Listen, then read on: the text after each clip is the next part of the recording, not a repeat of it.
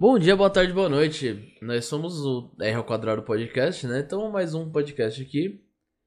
E já deixando avisado, né? Pedindo pra vocês, na verdade, que deixe seu like já, compartilha, se inscreve no canal. Aquela padrãozinho de sempre que a gente sempre pede, né? E tô aqui, né, como sempre, com meu pai, no R primeiro. E aí, gente? Tranquilo? Não esqueçam, hein? Segue aí as dicas que ele acabou de dar, só para fortalecer o canal. E hoje estamos aqui com mais um amigo, né? Amigo que nós fizemos há pouco tempo. Como, eu- como eu já falei outras vezes, esse é um podcast de amigos, né? Basicamente. Basicamente.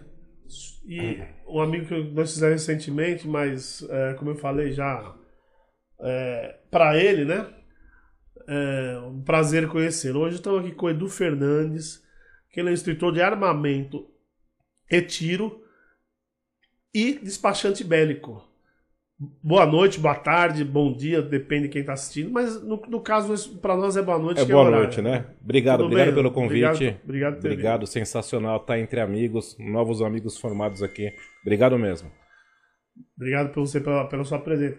E aí, Edu, é, como, como a gente sempre inicia aqui, né, cara, a gente gosta de saber um pouco sobre o convidado, né, um pouco de você. É, você, você tá nesse meio de armamento e tiro, despachante bélico. É, por quê? Conta um pouquinho da sua vida aí, só pra gente conhecer você. Por que, que você gosta de arma? Por que, que você tá nesse ramo? Vamos lá. Poxa, a, a, a a concepção de armas, eu, desde que eu me conheço por gente, tô acostumado a ter armas, né? Ter não, desculpa. A conviver com armas, né? Ah, desde a minha mãe, em casa, era muito comum ah, as pessoas terem armas em casa. Minha mãe tinha duas armas que ela andava na bolsa, desde que eu me conheço por gente. Ela tinha um revólver e uma pistola 765 e andava pra cima e pra baixo. Então, falar sobre armas pra mim é uma coisa muito natural, desde pequeno, né? A gente brincava, não com as armas, né? Polícia e bandidos, revolvinhos de espoleta. Era uma coisa que não era um, um tabu, né? Hoje a arma é demonizada. É, então, até, até uma coisa interessante que você falou. Sua mãe andava com armas, duas armas até, Sim. uma, uma, uma 765. E um revólver. E um revólver. Um revólver na bolsa. Dona Mas por Madalena. que, que ela andava com arma? Qual o motivo? Sua, sua, mãe- ela, ela trabalhava no quê? O que ela fazia? Minha mãe era funcionária pública do Tribunal de Justiça de São Paulo. Ah, E nós éramos pequenos, né? Ah, e sempre foi hum, cultural. Ah, morávamos eu, meus dois irmãos e minha mãe. Só nós quatro em casa. E era hábito. As pessoas tinham arma em casa. E você teve essa noção que sua mãe andava com duas armas? Qual idade você tinha mais ou menos? Ah, já me dando pro garotinho, vai 7, 8, 10 anos de idade aí, em média. E pra você era normal, né? Como você já disse. Natural, natural. E aí você tava dizendo aí também que daí você. Isso, isso também na minha época também ocorria, que a gente brincava de arma é, como se fosse uma brincadeira de bola. Cara, era. Hoje. Eram os revólveres de espoleta. Ah, o corpo era metálico, eles eram de ferro, né? De ferro. E a espoleta, Ferro fundido, ferro, lindas armas. Bonito, e né? eram de espoleta. Então era aquele rolo, era uma fita vermelha de rolo que você efetuava a ação do gatilho e a espoletinha girava e fazia o disparo. É, Lembra disso, dessa espoleta? E tinha, e tinha umas espoletas de plástico também, você Isso lembra? já é moderno. Isso É. já vem da geração do revólverinho, revólver do Rambo. Ah, tá. Que vem um revólverzinho e você abria o tambor e encaixava as espoletas, um, um, um aro, né? Era um aro com com as com cinco ou seis né? espoletas. Isso já é mais moderno. No meu É. tempo era espoleta de era espoleta que você comprava De papel. era um papel, era um. Era um papel de prensado, papel. né? Exatamente. Era uma fita Exatamente. isso. prensada que tinha uns pontinhos pretos, cada Exatamente, pontinha... que devia ser um- algo, uma pólvora, algo que fazia um barulhinho. Não, e- e Era assim- e não era barulhinho, era um barulho bacana. É, barulho bacana. E- Era gostoso. Não, e era legal quando você atirava, né? Porque a, o- a, a espoleta de, essa espoleta de, de papel, o revólver ia puxando certinho. a fitinha subia, Mas a fitinha mas subia. às vezes errava, né? Exato. Aí você tinha que voltar. Ajustar. Você não queria perder uma espoleta. Exato, você tinha que ajustar a altura. E a fitinha subindo e você ia lá, é, arrancava a fitinha Putz, pra continuar a brincadeira. isso. Então, Maravilhoso. na minha vida sempre foi uma coisa presente. Aí quando eu fiz 18 anos, eu fui para as Forças Armadas. Não, eu- des- desculpa, e essa, e essa arma, essas armas que a gente brincava na rua hoje em dia, é o que o pessoal usa pra fazer assalto. Ou não são coisa as mesmas, é parecida, né? parecida, né? Pare- São simulacros, o, É, o que eles chamam de simulacro. airsoft hoje. Não, Porque você, As você- pistolas de você, airsoft. você imagina, se a gente tivesse essa maldade que muita gente tem hoje, né? A gente poderia usar as armas que a gente usava pra brincar só para trazer os dias de hoje, que nossa cabeça era totalmente diferente. Sim. de. Mas pra trazer os dias de- As armas que a gente é, usava pra brincar, as armas que o, que o pessoal usa pra soltar. Por isso que eu dei. eu- né, a semelhança dos não são iguaizinhas. É, era, era, uma, era uma arma. Aliás, que, pô, esses dias eu tava vendo um cara que ele assaltou uma mulher com uma torneira, pô. Uma torneira inox, ele Então, quer dizer, se o cara tá com uma arma de brinquedo. Foi criada Quem a é cultura não do medo nas pessoas. Aquele, A cultura do medo, aquele- a cultura do cordeiro, a cultura do não reaja. Então foi embutido isso nas pessoas, né? Ah, legalizaram o crime. A nossa cultura se ah, desintegrou. Então você vê, né? Não reaja, não reaja, não reaja. Armas matam, armas são perigosas. E formou uma lavagem cerebral, uma lobotomia nos últimos 20 anos. Então, um ladrão, um vagabundo com a mão na camiseta, Sapo. falou: Meu, vou morrer. Por conta da cultura do medo que foi embutido, né? Vai roubar um senhor de idade sem mostrar arma pra ele. Um cara que nem a gente, vem um, vem um menino com algo que você não vê, você não rouba. Ah, É claro que o difícil. correto, né? Você, pelo amor de Deus, não reage, não, Não quero, reage, passar uma, não quero passar uma mensagem equivocada. Mas a, com o passar dos anos, a, a nossa população foi cordeiro, foi formado um cordeiro. A gente foi sendo Domesticada. domesticada, a palavra correta é essa. Domesticada pra ter E medo. de arma. amedrontada, amedrontada. E eu não vejo só com medo de arma, eu vejo também para que, o- pra que o Estado ocupasse um espaço de controle. Você tem um povo subjulgado, você tem um povo dominado em todos os aspectos, através do medo, através de tudo. Então acho que isso vem de uma política aí dos últimos 20, 20 e poucos anos. Você ju- subjuga o seu povo ah, de várias formas. Desarmando, o que houve em 2003, ah, criando essa cultura do medo e criando a necessidade ah, na cabeça das pessoas que o Estado ele é fundamental para a sua vida.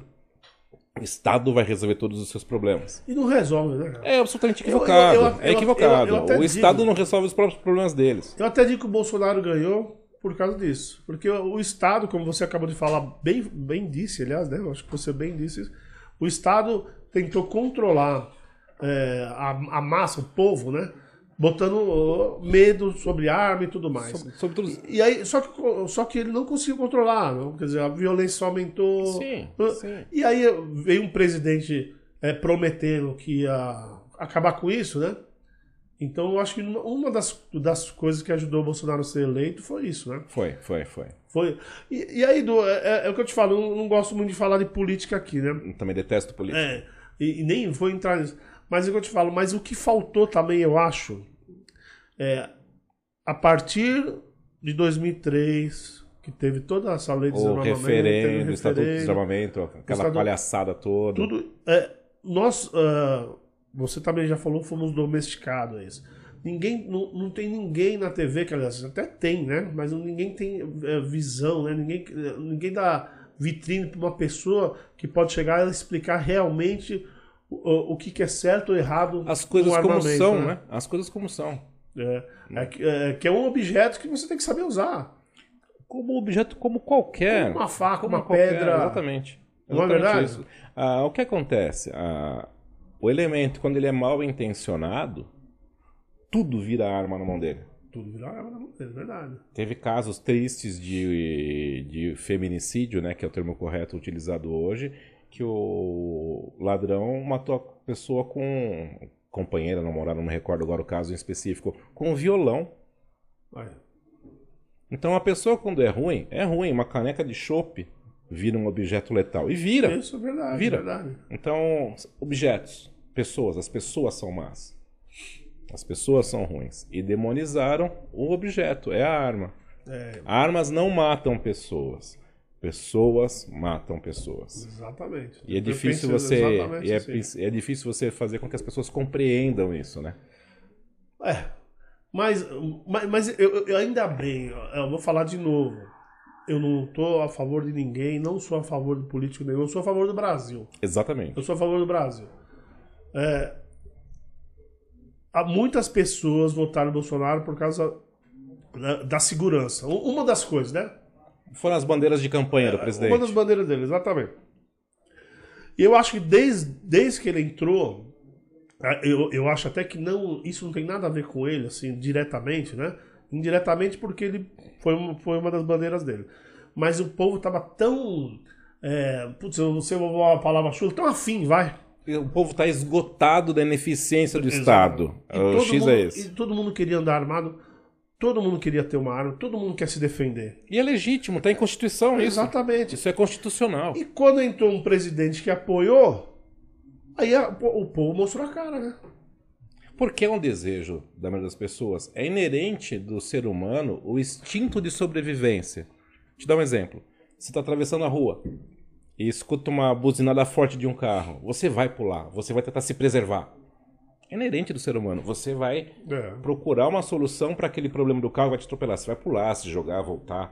É inerente, é instintivo. A, a sobrevivência é instintiva do homem. É natural. É. E a população cansou. Cansou. E aí nós estamos indo para um assunto assim que, que tá dando um link direitinho para chegar onde, no- na sua profissão, que é estouro de tiro, mas eu não quero chegar agora. A gente chega lá. É, eu queria, eu queria voltar um pouquinho, porque você estava falando da sua casa.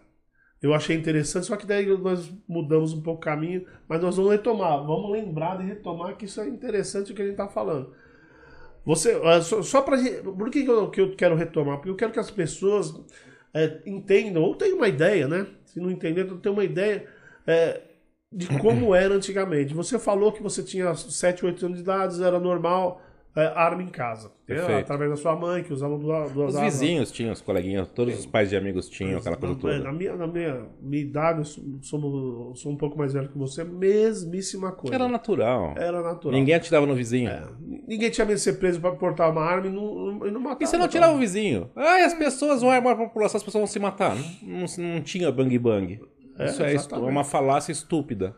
E, e- e- e nós, eu tô falando nós, que é, passamos por isso, até que eu gostaria que você é, colocasse o seu conhecimento de hoje no que você passou nessa época. Nós passamos por, por essa fase. é, eu queria que você explicasse a naturalidade que é. Você já deu algumas dicas, mas como que era a naturalidade? O, o- o que eu quero que, você, que vocês tenta, tentem né, expor da sua maneira. Claro. Que- que- que porque eu quero que as pessoas entendam por que ninguém se preocupava em ter arma em casa. Ninguém tinha medo como ninguém tem hoje. Hoje você falar que tem arma em casa, tem gente que nem olha na sua cara mais, hein? Sim, eu conheço casos de pessoas que, como, por exemplo, se soubesse que tinha alguém armado ah, no círculo, ia embora. É, antigamente. É. Não, e ho- hoje o pessoal tem medo de falar de arma. Antigamente, eu tô falando. Era tabu, era tabu. Você fala assim, por exemplo, você fala assim, eu gosto de armas. A impressão é que você vai falar assim, puta, fiz cocô na calça. É. Mas, É antigamente nem- isso. ninguém se conversava. Era um negócio tão natural que não tinha É nem natural, como ter carro, como ter arma, como Isso, ter tudo. As pessoas isso. tinham. Ter tudo, desculpa, gente. Tudo, Era é. natural. As pessoas tinham arma em casa. Basta fazer analogia, procurar no Google, né, o nosso santo Google, imagens das fachadas das casas nos anos 80 e 90 e imagem das fachadas de ca- das casas em 20, 21. É, Segurança, é sim, cara, é absurdo, é triste. Nós nos aprisionamos, a população está aprisionada. Nessa minha fase de menino sua, as casas, na frente das casas, era um portãozinho de um metro, um metro e meio, para delimitar perímetro. Uma portinha de madeira, quer dizer, madeira boa, Nada né? mas também não era. Você vê hoje, são, a gente vive, nós vivemos preso e as pessoas não se deram conta disso. Houve uma inversão total de valores. A população está presa. Nossa, a gente, por exemplo, a, que é legal que eu sempre falo sobre isso, a luz do ladrão. É sensacional esse exemplo. Voltando anos 80, anos 90, a gente saía de casa, isso acontecia na minha casa. Ah, saía para um final de semana para ir para praia, fazer uma viagem, qualquer coisa, ou, ou se fosse chegar mais tarde em casa, a luz ficava acesa. Tinha uma luz acesa em casa, a gente chama a luz do ladrão. Por que isso? Porque era a suposição que haveria alguém dentro daquela casa. E o fato de haver alguém dentro daquela casa ah, inibia o crime, inibia o roubo. Por quê? Porque as pessoas tinham arma. A possibilidade é- é de- da pessoa estar De ele armada ter um é enfrentamento. pela 90%. Sim, exato, é simples assim. Tanto que os índices de furto eram mil vezes maiores do que os índices de roubo. Não havia. O ladrão, o termo correto é o cara é vagabundo, ele quer facilidade. Então, se ele perceber em algum momento que ele iria encontrar resistência à luz do bandido, ou houvesse a possibilidade de que alguém estivesse naquela casa, ele saberia que ele ia tomar um tiro. E ia morrer. Eu mesmo. Simples assim. E tudo covarde. Hoje, inverteu, as pessoas estão presas. Mas só pra ilustrar, eu tava lembrando agora, você tava falando, cara, eu tava. Viajei nessa, nessa lembrança. É, nunca esqueci. Uma novela, pô, eu era moleque, eu não vou lembrar qual é a novela, sabe? Mas eu era moleque, tem uma novela. é, Eu lembro que a cena era mais ou menos assim, na, na cozinha. Uma novela da Globo, novela das oito, alguma coisa. Uma novela conhecida que eu não, infelizmente eu não vou lembrar. Duas mulheres, duas, três mulheres na cozinha e alguém tentando forçar a porta. A mulher só falou assim. Não sei se o Google você acha essas coisas. A mulher só falou assim. Não, você, você não vai entrar porque eu tô armada. O cara parou de forçar a porta.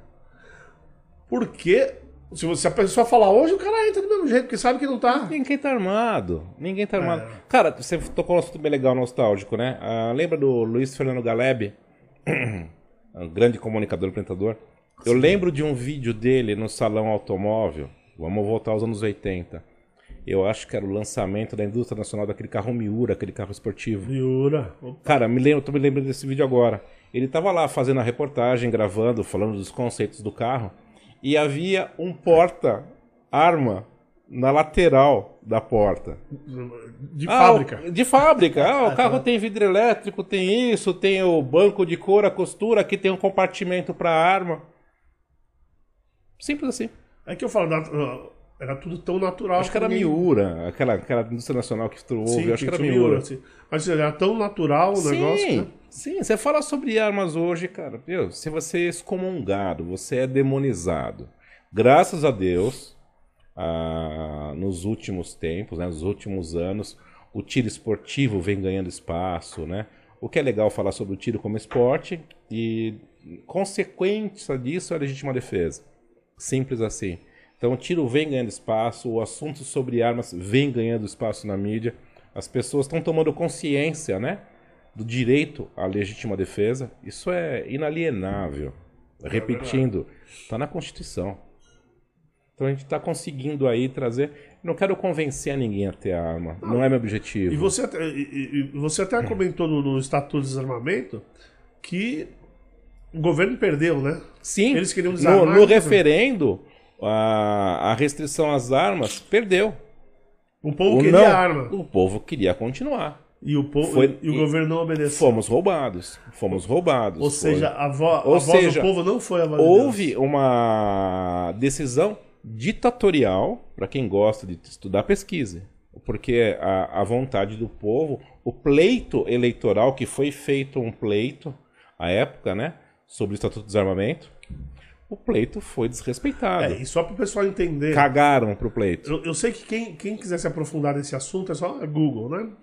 Mas só para o pessoal entender, tinha uma discussão muito grande dentro da política, dentro das mídias.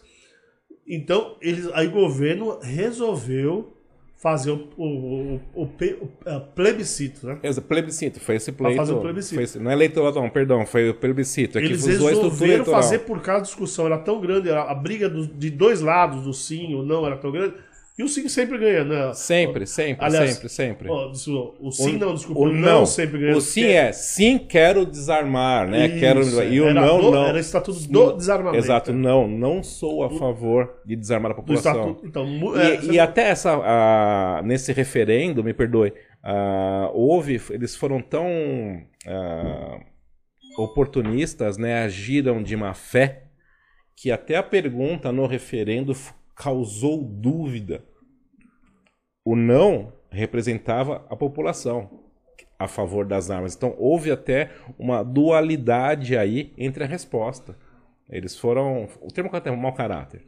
Em mau todos os caráter aspectos. Demais, foi um mau caráter demais. Cara, só, só, só, só desarma um tipo de pessoa, o seu inimigo. Então, quando as pessoas falam sobre controle de armas, não é sobre controle de armas, é sobre controle. De pessoas. O Estado quer exercer poder e tocar a, os seus cordeiros da forma que melhor convém. Mas lógico que você, você não virou instrutor de armamento e tiro por causa de política, né? Não, por paixão. Por paixão. Por paixão, por paixão, por gostar. Então, mas- Eu sempre gostei de atirar. Mas, mas qual é o seu primeiro contato com arma? Eu estou dizendo Efetivo. efetivo, não Bah, vamos da lá. sua mãe que você viu. Primeira vez que você pegou arma. Quantos anos você a primeira vez que você pegou uma arma pra dar um tiro? ah, Deu um tiro com uma uns arma. 14, 15 anos, né? Uns Caramba. 14, 15 anos. Eu tinha um tio que era delegado de polícia. E aquela coisa natural. Sim, sim, é Natural. natural. Sim. Aí feito os primeiros disparos. Aí de forma efetiva mesmo, né? Com treinamento. Eu falei caramba porque eu, com essa idade, eu tiro Natural. de chumbinho. Natural. E... Também nem pode chumbinho mais, nunca mais. Pode, mas você compra hoje com facilidade. Compra, compra, compra. facilidade. Perdão a palavra, mas você acha. É o fácil acesso. Ah, caro, viu? Tudo que é é caro. os impostos são absurdos. E depois de forma assim, com treinamento, forma, digamos assim, operacional, foi quando eu entrei nas Forças Armadas, na Aeronáutica. Isso em 92.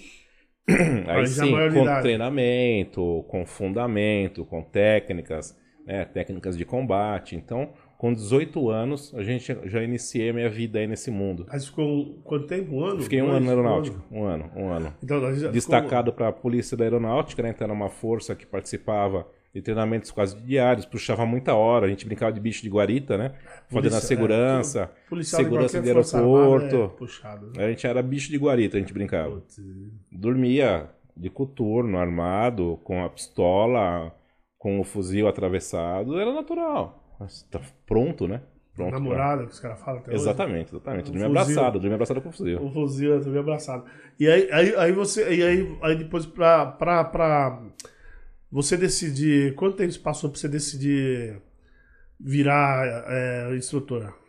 A, a parte de, de instrução, ela é em decorrência dessa minha bagagem, né? De muitos anos de estudo, de aprendizado, de tudo. E Na aeronáutica. aeronáutica e depois como civil. Já baixado como militar, né? Militar da reserva, hoje um civil comum. Eh, e continuei no mundo do tiro. Na prática desportiva, pas- participando de campeonato, ganhando conhecimento, apaixonado, buscando informação. Nunca largou. Mas com- como hobby, né? Ah, nunca de forma profissional. O hobby, o hobby, o hobby, a paixão pelas armas, a paixão pelo tiro. O tiro é relaxante, né? O tiro é uma coisa gostosa. Eu chamo de terapia. O tiro é uma terapia. O tiro é o futebol do domingo. O cara gosta de jogar bola? Vai jogar bola. Eu gosto de ir pra linha de tiro e treinar. Eu saio tão relaxado quanto. Porque não tem carga emocional, né? É um treinamento. Cara, a primeira medalha de ouro da história da nossa nação, da história do nosso país, veio do tiro. Olimpíadas? É. Cara, então é. Não, tá mas- claro isso. A minha experiência com, com tiro, cara, eu, eu falo, eu não conheço ninguém, não conheço ninguém que não goste.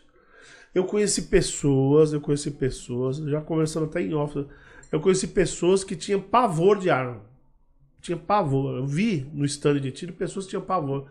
Mas o instrutor, é, é, o Pedro Luiz Berber, que era meu instrutor, ele conseguia fazer essas, essas pessoas. Na maioria eram mulheres, né? Que nunca Cara, é apaixonante nunca, teve isso. nunca tiveram contato com arma, É apaixonante eles ensinavam, eles, ele fazia com que a pessoa atirasse e geralmente elas repetiam, elas voltavam mais vezes.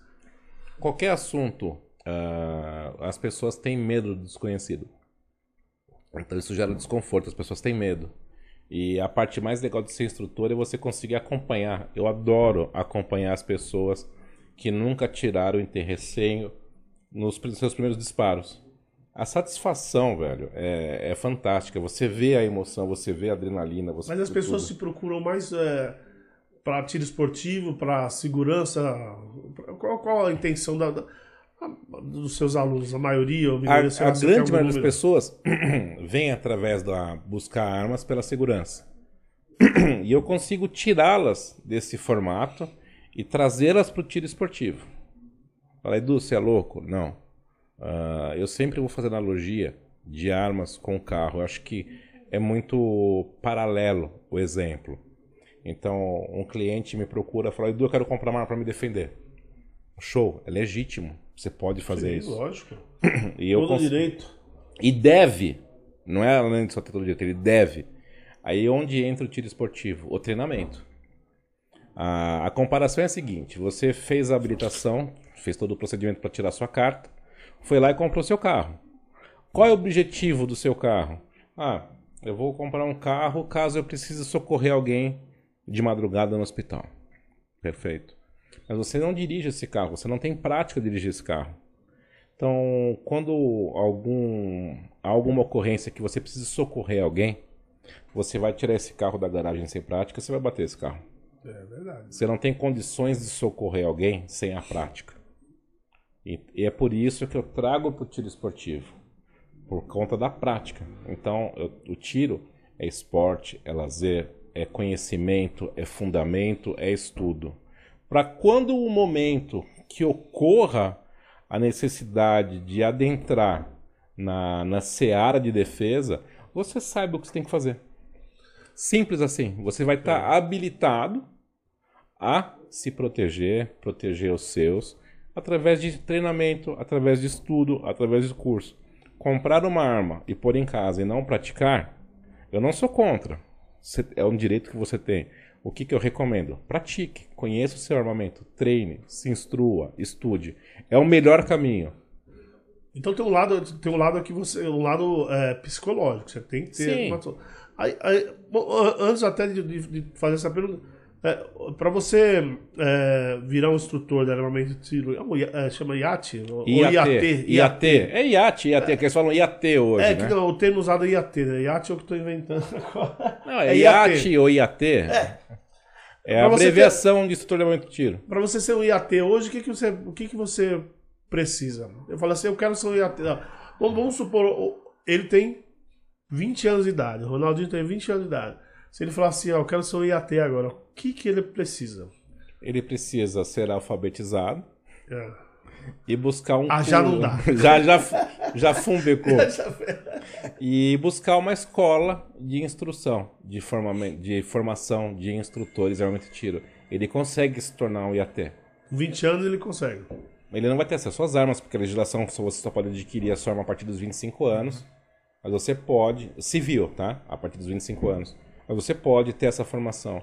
Qual é a. Mas conhece- é só al- alfabetizado e procurar uma escola, não Sim, precisa. sim, não, não tem outra.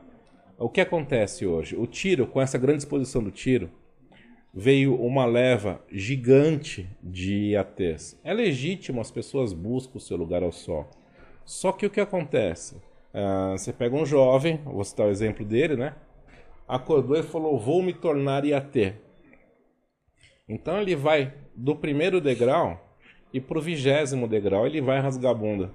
Porque você dá o passo, quando você dá o passo maior que sua perna, você rasga a bunda.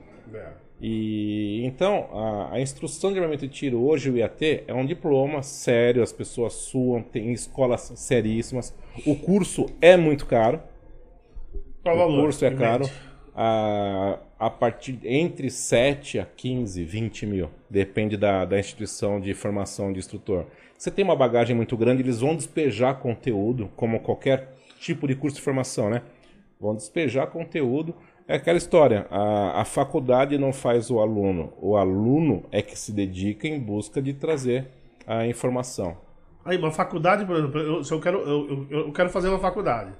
Eu vou procurar algumas credenciais da faculdade. Exato, exatamente Nu- isso. nu- nu- Numa escola para instrutor, o que, que eu preciso procurar? O que, precisa, procurar essa- a, o que, que eu a preciso oferecer?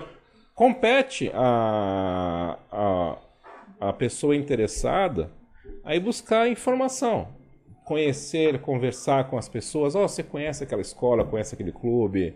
Trazer a informação se aquilo é sólido ou não, né? Indicação. Exato. A Mas, mas recomendação. fala, se, não tiver uma indicação, é, o que, que eu preciso ver? O que, a, a escola precisa do quê? Para ela poder ministrar um curso de instrutor de tiro, de AT, o que, que a, escola, a escola precisa ter o quê? Ela precisa. Tem al- alguém que fiscaliza?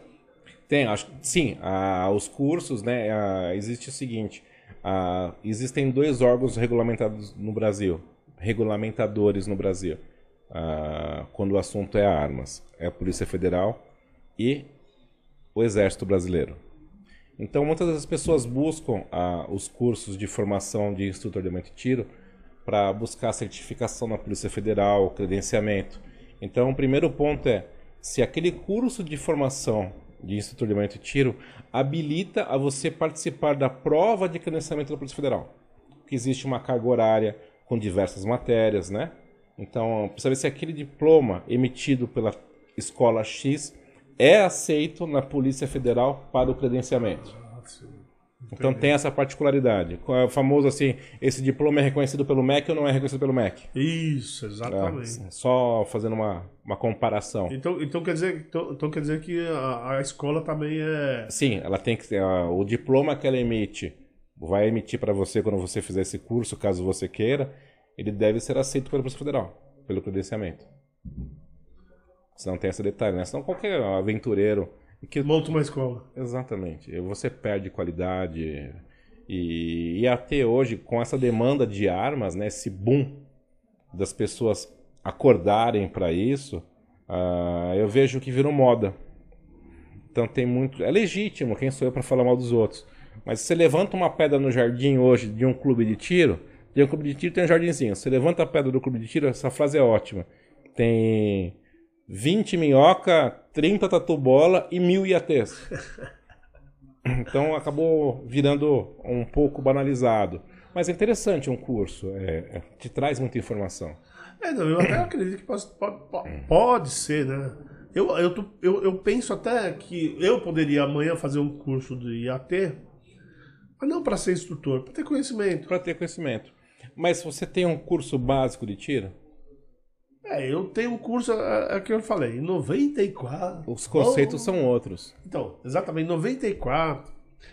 É, é... Acho que, me fala a memória, em 94 nem as polícias usavam nem colete 94, ainda. 95, é, não tinha, imagina. Então Mas, você vê o quanto evoluiu o conceito, Em 94 né? 95, eu tive, acho que meia hora, 40 minutos de, de aula teórica e depois já fui para de tiro. Por exemplo, eu ministro o curso de fundamentos de tiro é o que eu, eu sou apaixonado por ensinar o que eu chamo de tiro base, né? Porque o tiro base você leva pro resto da vida. Então, um tiro, um curso de tiro base simples hoje que eu ministro são de 8 a 9 horas de aula, com 100 disparos em diversas armas, ou seja, é fundamentado, é explicado, não 40 minutos. 40 minutos você não consegue explicar nada. É, eu, eu te induzo ao erro e te coloco em risco, principalmente sobre regras de segurança né, que é o fundamento básico do tiro, é regra de segurança. É verdade. Simples assim. Então, não, não há, houve uma evolução, né? No decorrer do tempo, as coisas se aprimoraram. E o mesmo se aplica ao tiro. Houve uma evolução do tiro, a evolução de normativas, né? Você tem, por exemplo, a informação, o norte da informação. Base, empunhadura, conceitos, né? Então tem muita informação hoje. É, 40, é, o que eu falo, 40 minutos foi aquele negócio. Eu cheguei lá, o cara falou assim pra mim. Olha aqui, aperta aqui, tampa o ouvido, fecha os olhos e vai. Ele já chegou assim: você comprou essa merda, eu vou te ensinar você usar essa merda. Foi isso que. O começo foi assim. E eu não posso nem julgar ou condenar esse instrutor porque era a informação que tinha época, né? É, sim, sim, sim. Mas. Não se falava em instrução, não se falava em grandes cursos, era muito restrito é, o curso, não, era uma coisa cara. Nem existia IAT. Era uma coisa. Não, imagina IAT, não, não existia isso. Isso é um conceito novo, né? É, Dadas as normativas, as novas é, regras aplicadas. Esse, esse, esse, meu instrutor, ele era capitão da PM e tal. Então, depois ele até, até uma época ele foi professor do, do Barro Branco. Né? Legal. Barro Branco não, é Legal. não, da Polícia Civil não é Barro Branco. Polícia, Olha, ele era... É, da, da, Polícia Militar, né, Barro Branco? Polícia Militar é Barro Branco. A ah, então Academia então é da Polícia é. Militar de Formação de Oficiais é, é a Escola é Barro, Barro Branco. É, eu então estou confundindo. então, ele, ele foi professor numa época aí.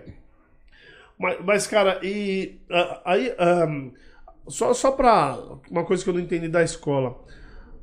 Os professores que estão nessa escola, você, você acabou de falar que, que é fiscalizado por, por, pelo Exército ou Polícia Federal. Esse, eh, os, e, os, os, instrutores que estão dentro dessa escola? Ministrando o curso? É. Esses são IATs. Sim, mas eles, é, os IATs, esses instrutores, eles também precisam ter alguma sei lá, um diploma da Polícia Federal também? Alguma Alguns são, alguns são credenciados, alguns são. Ah, tem uma Mas ah, um quando você vai. O que acontece? Você vai estudar o currículo, né? Então você pega um curso de formação de AT, os instrutores responsáveis por essa formação são profissionais extremamente gabaritados. Por isso que compete você buscar informação, né? Então você, por exemplo, você vai fazer um, um curso de formação de instrutor de armamento de tiro no Clube Assault. Lá você vai se deparar com um dos caras que são gigantes no tiro, que é o instrutor Giroto. Então, a, a vida dele, do Giroto, foi em busca de curso, conhecimento, treinamento. O Giroto é uma das referências minhas no tiro. Então você se de- Credenciado, tudo. Exatamente. Então você se depara com um gigante desse, né? Que o diploma é um mero papel em relação à, à bagagem e à expertise que esse cara tem. E como ele, tem muitos gigantes do tiro aí em boas escolas, em bons lugares. Mas, mas, mas um cara que é credenciado, que é esse Giroto, né? É, ele não pra formar alguém, pra formar um. Ele pode formar um instrutor? Deve, ele tem, ele tem condições pode. e ele é habilitado a formar instrutores de armamento de tiro. Então não precisa nem de uma escola, só, só ele, só a instrução Ah, dele. né? não, mas aí sim, é um curso completo, não é só ele, né? Há uma composição de, de, de matérias. Então você tem especialistas em cada área. Olha que legal essa pergunta, né? Ah, o cara que fala que conhece tudo sobre tiro é um grande mentiroso. O, universo do tiro, né? O universo de armas é, é gigantesco. Então, por exemplo, você tem conceitos e, e pessoas especializadas em determinados aspectos. Você fala sobre munição, você fala sobre balística, você fala sobre manutenção de armas, você fala sobre técnicas de atendimento pré-hospitalar, APH. Então, são diversos professores de diversas áreas e segmentos especializados naquela instrução que compõem o curso de formação. Ah, tá. Então, É um colegiado. Ah, entendi. É um colegiado. Não é sim- simplesmente uma Não, é, pessoa que não, bate na- não, não, não, não. É o primeiro conceito, né? Você tem a carga horária das matérias em específico, né? X horas desse assunto, determinadas horas daquele assunto, Y horas Quais são os assuntos? de tal Você falou assunto. todos alguns do assunto. Então você forma sobre conhecimento básico, conceitos, ah, o instrutor de armamento de tiro recebe a informação pedagógica, porque ah, ele tem que saber como ministrar essa aula, como ah, explicar, como ensinar. Então você tem a parte pedagógica, parte de análise comportamental, você avalia a pessoa se ela está num bom dia ou num mau dia. Você tem instrução de arma, armeiro para manutenção de arma, reparos, ah, com percepções. Tem informações sobre balística e os tipos de tiro e as plataformas de armas, né? Armas ah, semiautomáticas, armas de repetição, ah, armas de alma lisa, armas de alma raiada. Então é muito vasto. Então você tem as plataformas de armas ao qual você se especializa. Mas, mas é, vo- você quando forma, você pode, é, você pode instruir, é, dar instrução sobre eh, quais, quais armas? Armas longas? Você, vo- você curta. busca, você, por exemplo, um EAT se formou, ah, então ele sai como, abre aspas, um clínico geral. Né? E você busca, ah, dentro da sua paixão, o tiro de precisão, o tiro de combate, o tiro defensivo. ah, Mas, mas ah, ele, ah, você tem diversos segmentos Que é um clínico geral. Então ele pode dar, ele pode, ele, ele pode ministrar sobre qualquer, é, Sim, qualquer arma. Sim, desde que ele tenha conhecimento sobre ela. Aí você, quando que acontece? Aí você, se- você se habilita, né?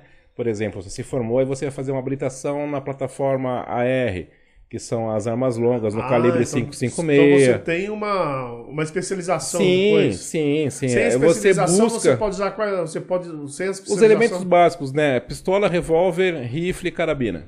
as armas que são legalizadas, Exato. assim, né? Não, mas o rifle também, por exemplo, o calibre, a plataforma R, né? O 556, né? Então você se especializa. Como que você consegue ensinar alguém se você não tem conhecimento sobre aquilo? Então você tem segmentos específicos de arma. Entendi. Então você vai se especializar. Existem instruções de combate, treinamento tático desenvolvidos somente para calibre 12. Então, a- o instrutor de armamento de tiro, ele busca a especialização de acordo com o que te dá mais prazer, de acordo com o que você gosta de ministrar. Mas qual é a diferença, assim? Eu, porra, eu sou leigo pra caramba, não manjo nada. Qual a diferença? Você falou agora de, de, de treinamento tático uma determinada arma. É, São operações diferentes, né? Ah, você tem a uma forma, 12 e uma forma... 556. São duas armas longas, né? Mas distintas em absoluto. Na forma de operação, na concepção da arma, na, no funcionamento dessa arma. São armas longas. Ponto. Morre aí. A partir dessa concepção de armas longas, as plataformas são distintas, a operação é distinta. Mas, mas, mas é, numa operação. A operação que eu falo manuseio. O não, fato, sim, operação, é o fato operação de, policial, de manusear. Uma operação policial, não estou dando exemplo aqui. Uma operação policial.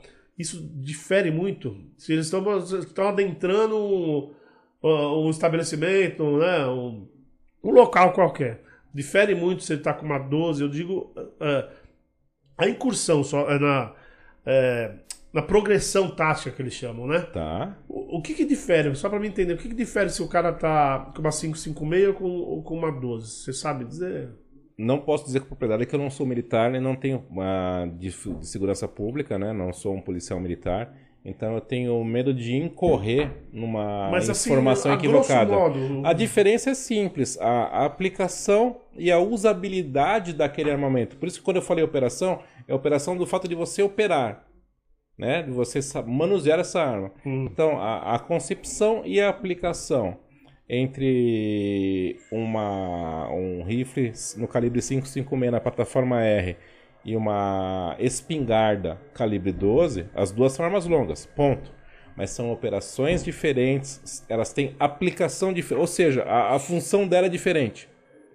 Uh, por exemplo, o calibre 556 é uma arma com calibre na plataforma R para grandes tiros longos. Tiros, você tem uma concepção aí de, dependendo do material que você usa, tiros de alta distância. É uma munição de alta velocidade. A espingarda calibre 12 é uma arma curta com outro objetivo né, de acerto. Então são funções distintas, em absoluto. Eu, eu escutei alguém falando que, por exemplo, um, é, não sei se você tem, se você tem é, conhecimento em. Básico também, não precisa ser, em defesa domiciliar. Mas eu, mas eu estou falando que, é, que uma 12, por exemplo, por isso que eu até fiquei questionando sobre a 12, uma 12, como arma primária dentro de casa para defesa, não é boa. Ela pode ser uma arma secundária, mas a primária não é boa. Eles me disseram, disseram né, nessa reportagem que eu vi, que uma arma para defesa primária dentro de uma residência, para sua residência, tem que ser uma arma curta. E tipo, a, a 12 seria a secundária. Você acha? Vamos lá, vamos trazer lenha nessa fogueira. Legal a sua pergunta. Ah, na minha opinião, toda unanimidade é burra. Então, quando as pessoas começam a criar muitos estigmas, você tem que fazer isso, você tem que fazer aquilo, isso me incomoda. Então, a primeira mentalidade que você tem em relação à sua segurança, né, à defesa residencial, é a sua mentalidade. Essa é a sua primeira arma. Na sequência disso, você ter a sua mente preparada de como agir, de como conduzir, você pode fazer a defesa da sua casa com um revólver, com uma pistola ou com uma calibre 12. São armas distintas, voltando àquela comparação entre 556 e 12 uh, com capacidades diferentes, né? Um revólver com 6, 7 ou 8 disparos, uma espingarda calibre 12 com 7 disparos, ou uma pistola com 18 disparos, 15 disparos, dependendo do calibre. Então você tem aí em questão a capacidade de munição desse, desse armamento. A justificativa que a pessoa deu foi o seguinte: é, que você está com uma arma longa. Até você, se você vai entrar num ambiente, né? Então tá. Ah, o famoso porta... VCQB, a incursão, a sua entrada tática, é, como até, você é, manobrar. É, então, você, não, na verdade, se você tá com, a, com, uma, uma arma longa, na hora que você faz a curva, em qualquer momento, para entrar numa sala ou, ou quarto, antes de você ver a, o, o, ladrão, vamos dizer o seguinte, ele vai ver sua arma primeiro, ele pode até arrancar da sua mão. Isso uma arma curta ela está muito próxima de você. Não, isso é equivocado, é uma informação equivocada. É equivocado é isso? Equivocado, porque até a sua conduta ah, num deslocamento tático em relação à defesa domiciliar é, é diferente. Você tem que treinar para isso. Então a sua arma, Ah, na mesma forma que você vai com a sua espingarda calibre 12, você vai com a sua pistola. O fundamento de preservação e de varredura, você tem pontos e ângulos aonde você adentra. Então você não vai expor o seu armamento, ou seja, ela uma arma curta, uma pistola, ou seja, uma calibre 12. Né? Ou seja, você vai levantar a arma só num determinado momento. É Porque Você você não vai entrar com ela. Não, porque se você entrar e tiver com um ladrão na sua frente, você tomar um tiro na cara. É. Então, o treinamento é outro, né? A gente chama a técnica, o termo usado é fatiamento. Fatiamento, eu já ouvi falar esse termo. Então, Eu acho que foi no Tropa de Elite. então é fatiando, É, fatiando, eles né? usam isso, tanto que você É. vê que eles têm um VCQB, um, um, labirinto, e no filme. E eu, eu não sei, se- não me pergunte que eu não sei explicar Mas, é- mas seria É. o labirinto. E ele vai por cima, acompanhando a, a movimentação. Qual que é o, o segredo né, dessa técnica de fatiamento? É você não se expor em relação ao seu inimigo. Você tem uma proteção da sua silhueta. Então você vai entrando e verificando e fazendo a varredura. Você vai compondo o ângulo da porta. Se eu entrar de cara, eu vou tomar um tiro. Vou- Então isso indifere da arma curta ou da arma longa. O que vai fazer diferença numa defesa residencial é a sua mentalidade, ou seja, o seu conhecimento. Simples Então, assim. Ou seja, treinamento é tudo. Também você estando em, Com você estando em casa, a vantagem é sua, sempre. Sempre, porque você conhece o seu local, é um local hostil para o inimigo, de uma forma simples, né? A sua residência é um local hostil para o seu inimigo. Você conhece as particularidades, mas mesmo em que pese que você tenha essa vantagem de conhecer o seu, a sua residência, você tem normas e parâmetros para se preservar. Você não vai se expor, você não vai enfiar a cara na janela. Aliás, quando você falou. Você vai procurar se preservar para efetuar um combate. Quando falou. Quando, quando- como foi dito anteriormente aqui por mim, por você também, nós falando. Os vaga, vagabundo, tudo covarde.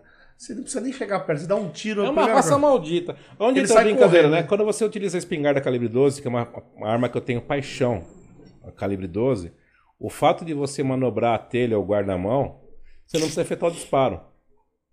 Aquele barulho é icônico. É, isso. Por conta, por conta da capacidade da munição. É uma arma que traz um efeito ah, muito forte, né? Ah, a curta distância, não é uma arma para longos disparos. Mas quando o ladrão escuta a batida, é o plec, plec, fala, morri. Tanto que o filme que você falou, Tropa de Elite, né? Termina assim, falando, meu, tiro de 12 Ah, não, que você vai estragar o velório. É, não, Não na estraga cara, o velório. não, é. Na cara não, que você É, vai estragar o velório. Porque arregaça, arrebenta, arrebenta.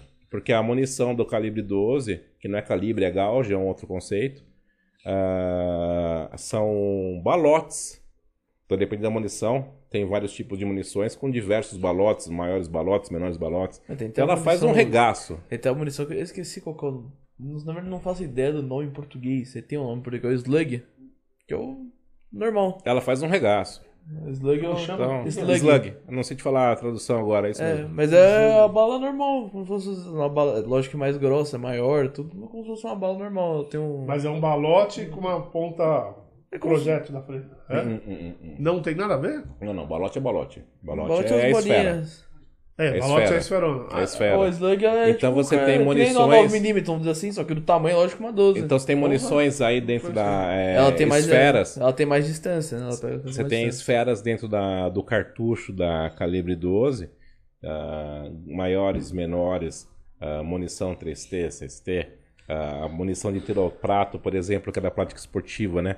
São esferas bem pequeninas. Então você vê um alvo. Ah, que ela abre, né? Então você vê um Ah, alvo com disparo de calibre 12 do, pro cartucho de tirar o prato pro cartucho. Parece que ele tá uma catapora, né? Ele é tudo furadinho, são micro perfurações bem pequenininhas. Aí me perguntaram uma vez, pô, esses caras vão caçar. Pô, você vê no filme americano muito, né?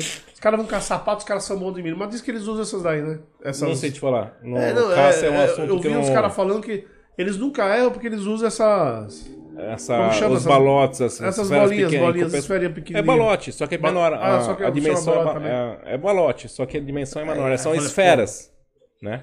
Mas no caso do Quase tiro. É, os balotes basicamente no- é o, tipo uma arma de chumbinho, né? Só que vários ao mesmo tempo. A né? composição é diferente, É, né? sim, depende mas, do tipo, tipo da munição. Eu falo, o tem balote munição parece a arma esferas- chumbinha. Tem munição que- de defesa que tem esferas muito maiores. A munição de tiro ao prato é, chega a ser até menor ah, do que uma munição de chumbinho. Mas a, mas a do tiro prato é, é um- uma só, né? É. Não, são vários. A, a do tiro prato também ela abre? Ela abre, abre, abre. Só Ah, que tem que ter precisão. Um- é, mas pra mim era uma só. Não, não é um, um balote único, né? Não, não é um projétil, né? Não, não é não. Ah, porque Não, os não. caras têm que ser bom pra caramba. né? Nunca pratiquei, morro de vontade. Putz, eu acho. Eu acho É lindo. sensacional. Preciso aprender. É um assunto que eu tenho vontade de, de entender o E do tiro ao que arma prato. eu- eu Calibre que- 12, é via de calibre 12. regra. É isso, mas eles usam uma. uma- pelo menos que eu, que eu, eu tô falando que eu. O que eu falo, minha experiência aqui é de filme, de TV, essas coisas. Geralmente eles usam uma. Eu, eu sei que é 12. Eu acho que da Inglaterra, que eu tenho visto na última vez que eu vi, é uma arma. É uma 12 diferente. Não Ah, sei. Não, existem grandes fabricantes que, Eles que usam- aprimoram, Às né? vezes eles também usam Então armas são muito armas parecidas com a Winchester. na... É, Não, mas é isso. Não, Ah, são, Parece- armas, são armas... Não, não chega a ser um Winchester, mas são parecidas com. Tem um, tem um Não, sistema de Ah, lever por exemplo, action. a bereta, ela é uma que muito que que tradicional. são dois canos um em Sim, cima do outro. a bereta é muito tradicional. É da Beretta essa? Não sei te falar se essa é da Beretta. sei. né?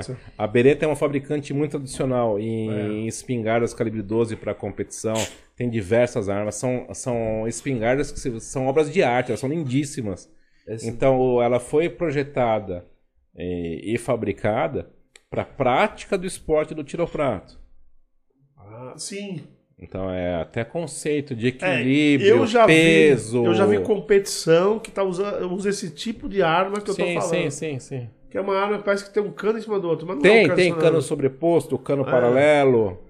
Pô, eu tinha um amigo meu que tinha uma 20. Ele chama é, o Dois canos. Exatamente. exatamente. Dois em algumas canos casas você tinha uma tecla seletora, do disparo da direita e do disparo da esquerda.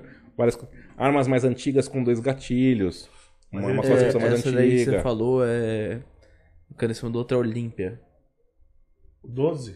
Mas não só essa, né? Existem de foram- Deixa eu ver a são foto, vários né? fabricantes. Aqui, peraí. Gente, quem tá só escutando, eu tô vendo aqui no Google, vocês pesquisam. Aqui, Essa ó. mesmo. Essa mesmo que eu vejo muito em competição, Cadê? em Aqui. filmes. Mas é o fabricante chama melhor Olímpia? olhar Não, celular, a né? arma chama Olímpia. E quem é o Uh, fabricante? Hot, Hot Whale. Whale-. Hot Whale. É Hot Whale Skit Olympia 72 o nome inteiro. Tem preço ou não? Não.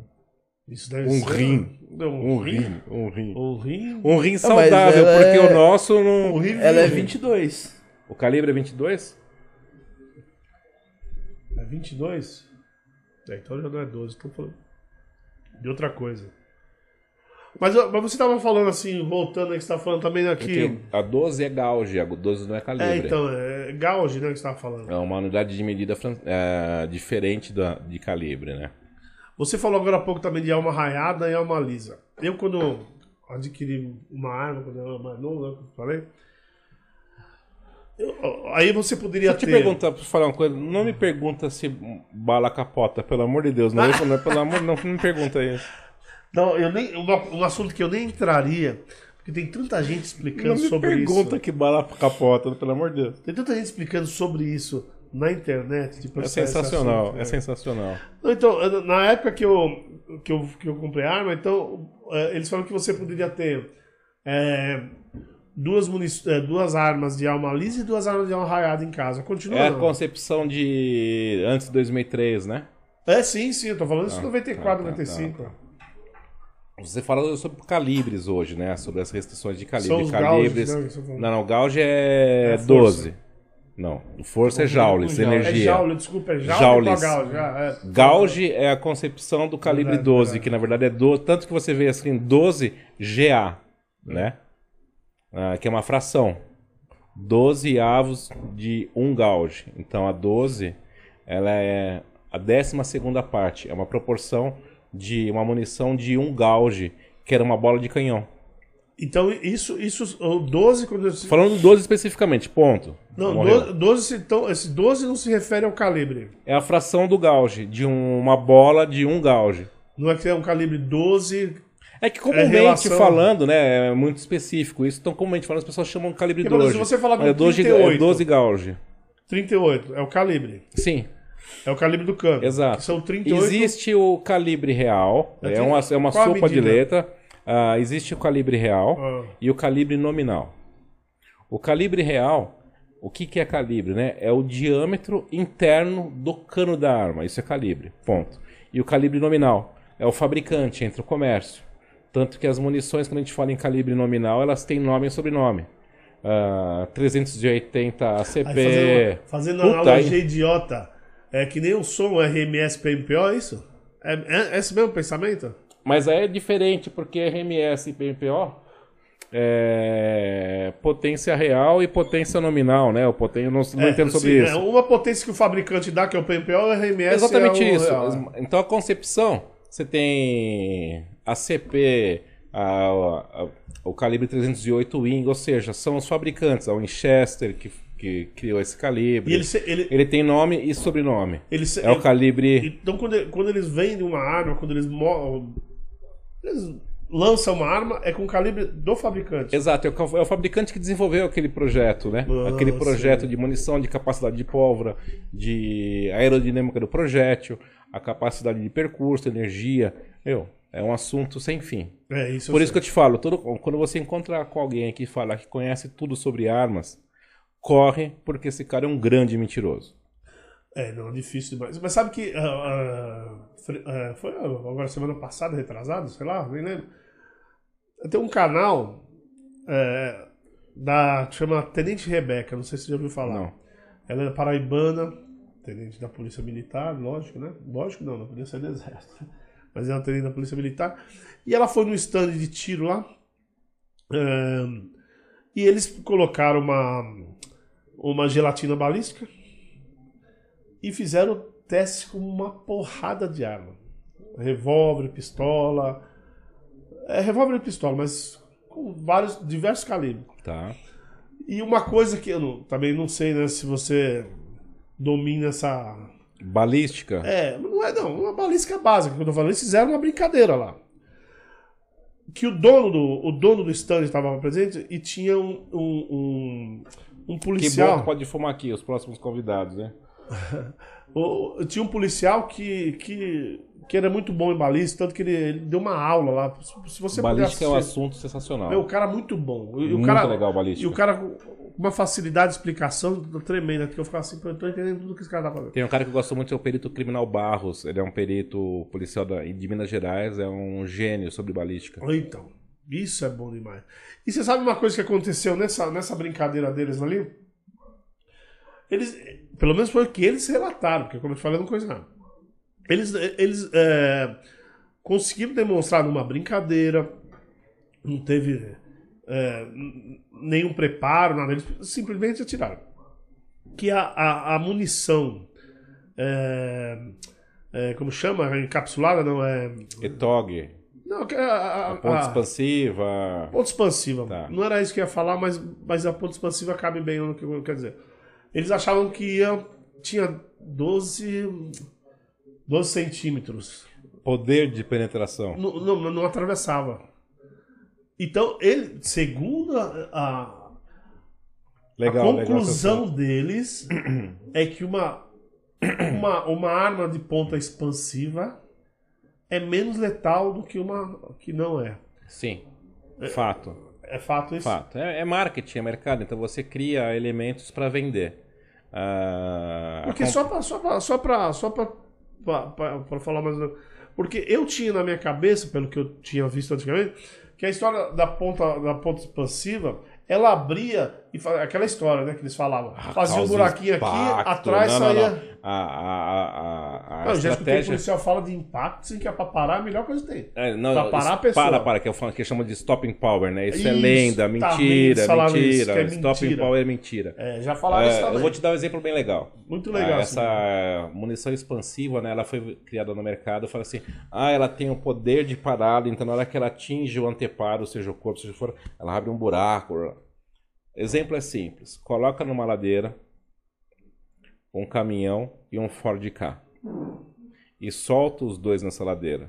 Quem vai chegar no final dessa ladeira com mais energia, com mais velocidade e com mais força? Por óbvio, o caminhão. O caminhão por um do peso. Simples assim. É. E na balística, a aplicação é a mesma. A munição expansiva, o projétil dela é um projétil mais leve, desenhado, ele desfragmenta com mais facilidade. E quando você tem um projeto ogival, onde a massa do projétil é mais pesada, ele tem muito mais uh, energia ao impacto. Mas sem, sem cenário Hollywood, né? Você não vai sim, sair voando, sim. nada. Até ela, deu, ela pegou... Mas a analogia é justamente essa. Um caminhão numa ladeira e um carro dela, pequeno. na polícia, que era uma ponto .40, com uma, com uma com a munição expansiva e transfixou os 12 centímetros lá. Expansiva? É, Daí não, depois eles acharam a munição e tudo, eles viram que foi um defeito de fabricação. Ela não Porque ela desfragmentou. Não, não, era desfragmento, o cara deve ter achado. Ela então, se mas, perdeu a. Não, não, mas acharam inteira, porque ela não abriu, ela não. Ela, ela foi como se fosse. Ela uma... perdeu o efeito, ela foi é. como se fosse uma munição ogival. É, exatamente, foi o que, que aconteceu. Ela, ela perdeu, ela falou, perdeu. Até os caras falaram, isso aqui é uma coisa que aconteceu uma e um milhão. Não, não, não, não, não, não, A concepção é essa, né? É peso. Peso de massa, peso do projétil, que é mensurado numa unidade de medida diferente chama grains, então é, é completamente diferente as comparações. Uh, esse teste de gelatina balística uh, provém do protocolo do FBI. É, ele falou que tinha FBI, a gelatina era FBI menos 10, alguma coisa assim. É a composição da massa, da, é. da gelatina, a estrutura de componentes para formar aquela massa. Então essa história vem da, do protocolo FBI. Que o que acontece? É uma, não sei te pontuar, década de 80, houve uma ocorrência gigantesca nos Estados Unidos. Uh, quatro, uh, dois criminosos num roubo a banco, numa ocorrência, contra quatro agentes do FBI. Então, o que, que aconteceu? Isso foi um marco na, no, na, no estudo balístico e no estudo de desenvolvimento.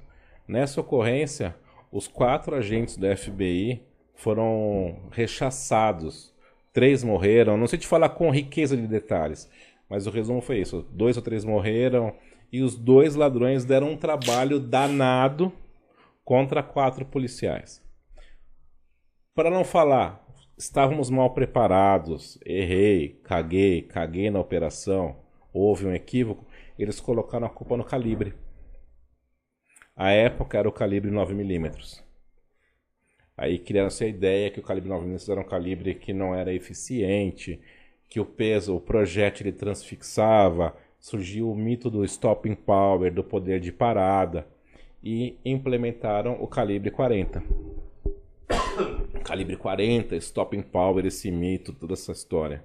No decorrer do processo, viram a tamanha da estupidez que fizeram, reconheceram o erro e a partir desse reconhecimento desse erro, houve um protocolo chamado Protocolo FBI, que ele é mundialmente seguido, dada a seriedade desse trabalho, que é um estudo da gelatina balística. Então, a, a munição, para ser uh, eficiente e estar dentro dos parâmetros do protocolo FBI, é feita a medida, né? Então, o disparo tem que transfixar um determinado perímetro. Acho que era 18. Acho que 18... E não ultrapassar esse perímetro. Não sei se era 18 centímetros, alguma coisa Então assim. ele tem que uh, transcorrer esse percurso. Ele entrou na gelatina balística, perfurou, ele tem que fazer esse percurso de 18 centímetros e paralisar. E parar lá. Ele não transfixa ou uh, ele não completa. As munições que não atendem esse parâmetro, elas são descartadas. Os calibres, munições não, os calibres são descartados. Aí entenderam que o calibre 9mm é hoje um dos melhores calibres. Tanto que estão já voltando.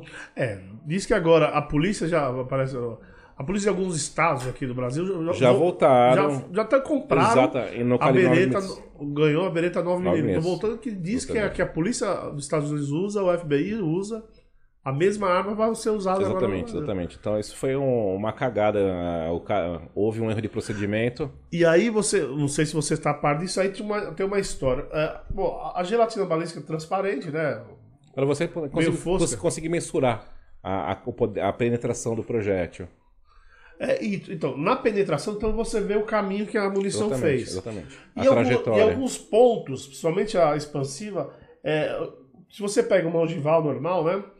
É, ela tem expansiva, início, meio e fim. É uma risca só. Ela tem um início, meio e fim. A expansiva, ela em algum, esse risco sai parecendo com os bolsões dentro do risco. E ela desfragmenta, ela perde massa. Isso. Ela Mas ela, ela cria, nesse risco cria os bolsões. Sim. E o cara falou assim: muita gente antigamente achava que esses bolsões danificavam o corpo humano. E aí ele explicou: só que o corpo humano é músculo. O bolsão se forma, só que volta. Exatamente, exatamente. Não é isso? Existe uma, é uma- não tenho grandes conhecimentos sobre isso. Eu acho que o convidado anterior de, falou com propriedade o PC, né? Ah, então existe a, a É, não foi ele que me falou isso. Isso tudo que eu tô te Exatamente. falando foi na, no vídeo da, da Tenente Rebeca que eu te falei, é uma paraibana. Procura aí depois você. Eu te Existe mando, eu uma te link. diferença muito sobre bom. cavidade temporária e cavidade permanente, por, justamente por conta disso, da elasticidade do tecido. A capacidade, a cavidade temporária, você não tem um grande poder lesivo, né? Porque ele vai se depende do local de acerto, ela ela ela, ela expande e volta. De volta. O que traz efetividade à lesão, né, que torna a munição letal ou efetiva, porque a função dela é proteger, é a cavidade permanente. Então é um assunto bem complexo aí, Bem complexo. próprio para os médicos legistas, É. para os médicos legistas e para os E os peritos, né? exatamente, para os caras que dominam a balística como um todo. Não, mas e, e- Agora eu vou voltar aí no. fala, a gente sempre, né? A gente sempre vai, vai, vai mudando de assunto. Aí, aí voltando, aí, aí né, o, o, o IAT, você falou que tem que ter formação e tudo mais. É, uma coisa que eu não, não, não- não entendi muito, assim, você falou que tem a, a especialização, né? É, tá na minha cabeça martelando. Mas é, sem especialização, o cara, ele pode. Ele é um instrutor? Sim, a especialização Sem foi o que eu te falei. Não, não. Você sai um instrutor formado Então, em, em, um X, em X plataformas. Quais são as plataformas? Via de regra, revólver, pistola, As que- espingarda ou uma carabina ah, ou um rifle. Depende da grade do curso. Ah, entendi. Então tudo depende da grade do Exatamente, curso. exatamente. Não, E não a- é padrão. o Não, não. né? Tem curso que tem uma grade mais completa, com mais plataformas. Plataformas falo, são tipos de armas diferentes, calibres diferentes. Entendi. Ah, entendi. Aí você se especializa, como eu falei, você faz um- uma especialização realmente em calibre 12, em tiro de precisão. São diversas ah, segmentos, diversos segmentos, mas você tem assim, ah, o instrutor sai, form- depende da grade curricular do curso. E, e, e, bom, aí o IAT, beleza, o cara se formou em IAT. Daí eh, ele precisa arrumar aluno, aí problema dele, cada um, cada um corre atrás do seu. E, e, é, e que, que local? É, Como que, como que você virou IAT? Você dá essas aulas aonde, em que condições, qual a segurança que a pessoa tem, como que é? Você aluga o espaço, não sei, A, explica a minha concepção, a, a minha concepção de instrutor, ela vai na contramão do que é feita hoje. O foco do meu escritório é documentação. Para aquisição, processo de emissão de CR, posse, todo esse caminho. A No Alvo Assessoria. Daqui a Exato. pouco a gente vai falar sobre ela. E nós vamos, e não, e não falamos isso antes, mas não esquece, vai ter na descrição é, de que maneira que você encontra a No Alvo. Mas vamos lá, continua. Como diria o Anderson Lima, né? Curte, se inscreve, compartilha. Um abraço, Anderson. Um grande amigo. Então, a, a minha concepção vai na contramão. Eu não. ah, o foco do meu trabalho principal não é a instrução de tiro. A instrução de tiro é um complemento das atividades do meu escritório. Então, o objetivo principal do meu escritório é documentação. Mas você dá aula no seu escritório? Você dá instrução Dou instrução no meu escritório, instrução teórica. teórica? Ponto. É. que foi o que eu falei, é um curso básico de tiro, 7, 8, 9 horas, depende aí da dinâmica da logística de cada aluno, da, do desenvolvimento de cada um. Ah, então entra essa diferença, é por isso que eu A gosto. teoria 7 ao Não, não, 8 horas. o completo. Ah, um curso completo. Completo, completo. Até, até, até o tiro. Um final. curso básico completo, tá? Para Ah, não ter entendi. confusão na informação. Então, a- a- eu entro como instrução de tiro para o cliente que está buscando ah, adquirir uma arma via tiro esportivo ou via ah, defesa, né? Que são os dois caminhos. E eu, a primeira pergunta que eu faço para esse meu cliente: você tem habilidade com armas? Você conhece armas? Você sabe manusear? Muito sim. Não, Edu, já fiz curso, tenho domínio, conheço. Beleza, então só documentação. E outra parte, Edu, quero entrar porque eu quero praticar o esporte, eu quero trazer a, a, a defesa para minha residência. E neste momento eu falo, eu, o meu escritório também fornece curso, eu ministro o curso. Então a, a prática de ministrar curso é um complemento da minha atividade. É, é um serviço a mais que eu presto para o meu cliente. Enquanto você está ministrando o curso, você utiliza. Você falou agora que você utiliza é, uma parte, uma parte no, no seu escritório, né? E, e, e, na parte de tiro, você, você aluga o espaço? Como funciona? Eu trabalho com o meu grande parceiro, amigo, a, a equipe do Assault. Então, como. Assault é um, clube, é um de clube de tiro como chama no Riacho. Agência Amigo. Lá, Desculpa, Google. Aí, Google. Não te chamei. Falou assalto e a Google achou que era com ela. Já falou, só faltou falar Rogério. É. Então, o que acontece? Ah, o foco das minhas aulas é em complemento ao meu aluno que quer trazer a documentação, quer emitir o seu CR. Sim. Então, a parte teórica da manhã, é feita na parte da manhã, todinha. No meu escritório, eu tenho uma área lá destinada à aula com recurso visual, tudo fundamentado. Acabou a aula, a gente vai para o clube uh, e centro de treinamento tático Assalte, que fica no Riacho Grande, em São Bernardo do Campo, que é da, composto pelo Rogério Giroto, instrutor Giroto presidente, Jaque Giroto e Silvio Antunes. Então são os sócios e os cabeças do Assalte. Então a parte prática minha, da minha aula é feita no Assalte. E, e bom, e, bom eu, eu, imagino. Que é a parte da tarde inteira, né? A gente faz a parte da manhã toda a teoria, fundamento. É, deve ser a hora que o cara deve estar tá louco. Não, porque eu, tra eu, trabalho na contramão. Então, o meu aluno chega em sala de aula, a primeira coisa que eu. Por óbvio que as armas estão desmuniciadas, as, as armas já, eu já começo a, a parte teórica com as armas à frente do meu aluno, por óbvio, é, em condições de segurança, desmuniciadas, sem munição, nada disso. Então ele chega, a primeira coisa que eu faço é eu entrego a arma no meu aluno. Ah, então, é, então, quer dizer, não é totalmente teórico, então o cara vai estar tá sempre manuseando. Sempre, sempre, é, sempre. Então, então já não é tão chato. É por isso né? que eu tenho prazer, chato. eu adoro ministrar aula. E eu começo dessa forma. Eu dou a arma, eu dou o revólver, da pistola, eu dou a, a, a espingarda calibre 12 ou o rifle. A minha, minhas aulas são baseadas em quatro armas. Então, ele já começa a manusear. E, outra, e aí eu começo a entrar no segmento das minhas aulas, que também vai na contramão de qualquer curso. E também nesse negócio de primeiro manuseio que você vê, você já consegue enxergar mais ou menos se os caras estão falando de errado em relação ao manuseio. Ele tá lá pra aprender, então é, então, é um momento que eu não você julgo. já sabe de onde, não, mas você já sabe de onde começar, entendeu? Exato. Não, mas sim, mas Exato. você, então, é, é, é, é, isso que eu tô falando. Aí eu vou falar como professor, que já também já fui professor, não de, não de, de tiro. tiro. Eu fui professor de informática, não tem nada a ver. Mas aquela, mas, mas é, eu penso o seguinte, até pelo que o Ronaldo tá falando também, me veio a cabeça. Você, você vai dar. Tem uns caras que são é, alunos seus lá, cara que já tem uma noção, um cara que nunca viu uma nada. Você não vai dar igualzinho pros dois. Igualzinho.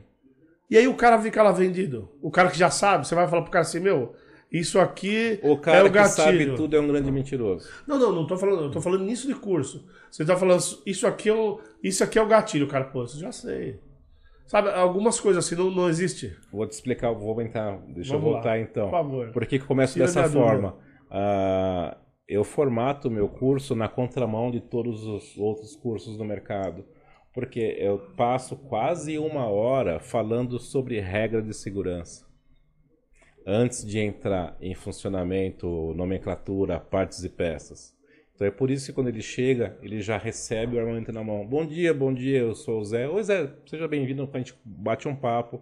Eu consigo sentir como é que está esse aluno no dia, a, a vibração, a condição mental. Então nessa primeira conversa eu consigo perceber como eu vou conduzir essa aula. Se ele está tenso, se ele está nervoso, se ele está num bom dia, se ele está num dia ruim. E a partir disso direciono. Então, através do manuseio desse primeiro contato, independente do que ele saiba o que é um gatilho, porque se torna meio óbvio, né? As pessoas sabem o que é o gatilho. Até a pessoa que nunca pegou numa arma. Mas a forma com que ele conduz, com que ele olha, com que ele manuseia a arma, eu já inicio em regras de segurança. procedimentos, condutas, contraindicando tudo que ele não deve fazer com uma arma. E a partir dessa informação massiva importante, eu inicio o curso propriamente dito com os fundamentos: base, postura, empunhadura, nomenclatura, partes e peças. Entendeu a diferença? Entendi, eu entendi, consegui. entendi, entendi, entendi. É, então eu vou na contramão. Mesmo que o cara tenha uma noção, ele, ele, vai, ele vai se interessar. Por óbvio. por Porque óbvio. você não tá dando só o básico, você tá dando uma, uma aula a mais, né? Tanto que eu não chamo o curso Você fala assim, básico. você sabe onde é o gatilho, mas eu vou te ensinar pra que que serve e o que que vai acontecer quando você aperta isso. Exatamente, É bem- mais ou exatamente menos isso. né? Exatamente. A- a- quando a gente fala sobre tiro, puxar o gatilho é a coisa mais fácil que tem. É entender a ação daquele armamento, né? O porquê que ocorre a- o disparo, o porquê que o projétil passa pelo cano, por que que tem a alma do cano raiada, né? Ou no caso da pistola, por que, que ela é uma pistola semiautomática, a expansão de gases, né? A composição de munição, todo esse conceito. Então, o meu aluno ele termina o curso entendendo todo o conceito do momento que ele aciona a tecla do gatilho até o momento que o projétil atinge o alvo. Ele consegue entender o funcionamento. Entendi. Não é simplesmente puxar o gatilho. É verdade. E aí eu tava perguntando o seguinte, né? Você tem um clube, né? Que é o Assault, né? Como você Exato. falou.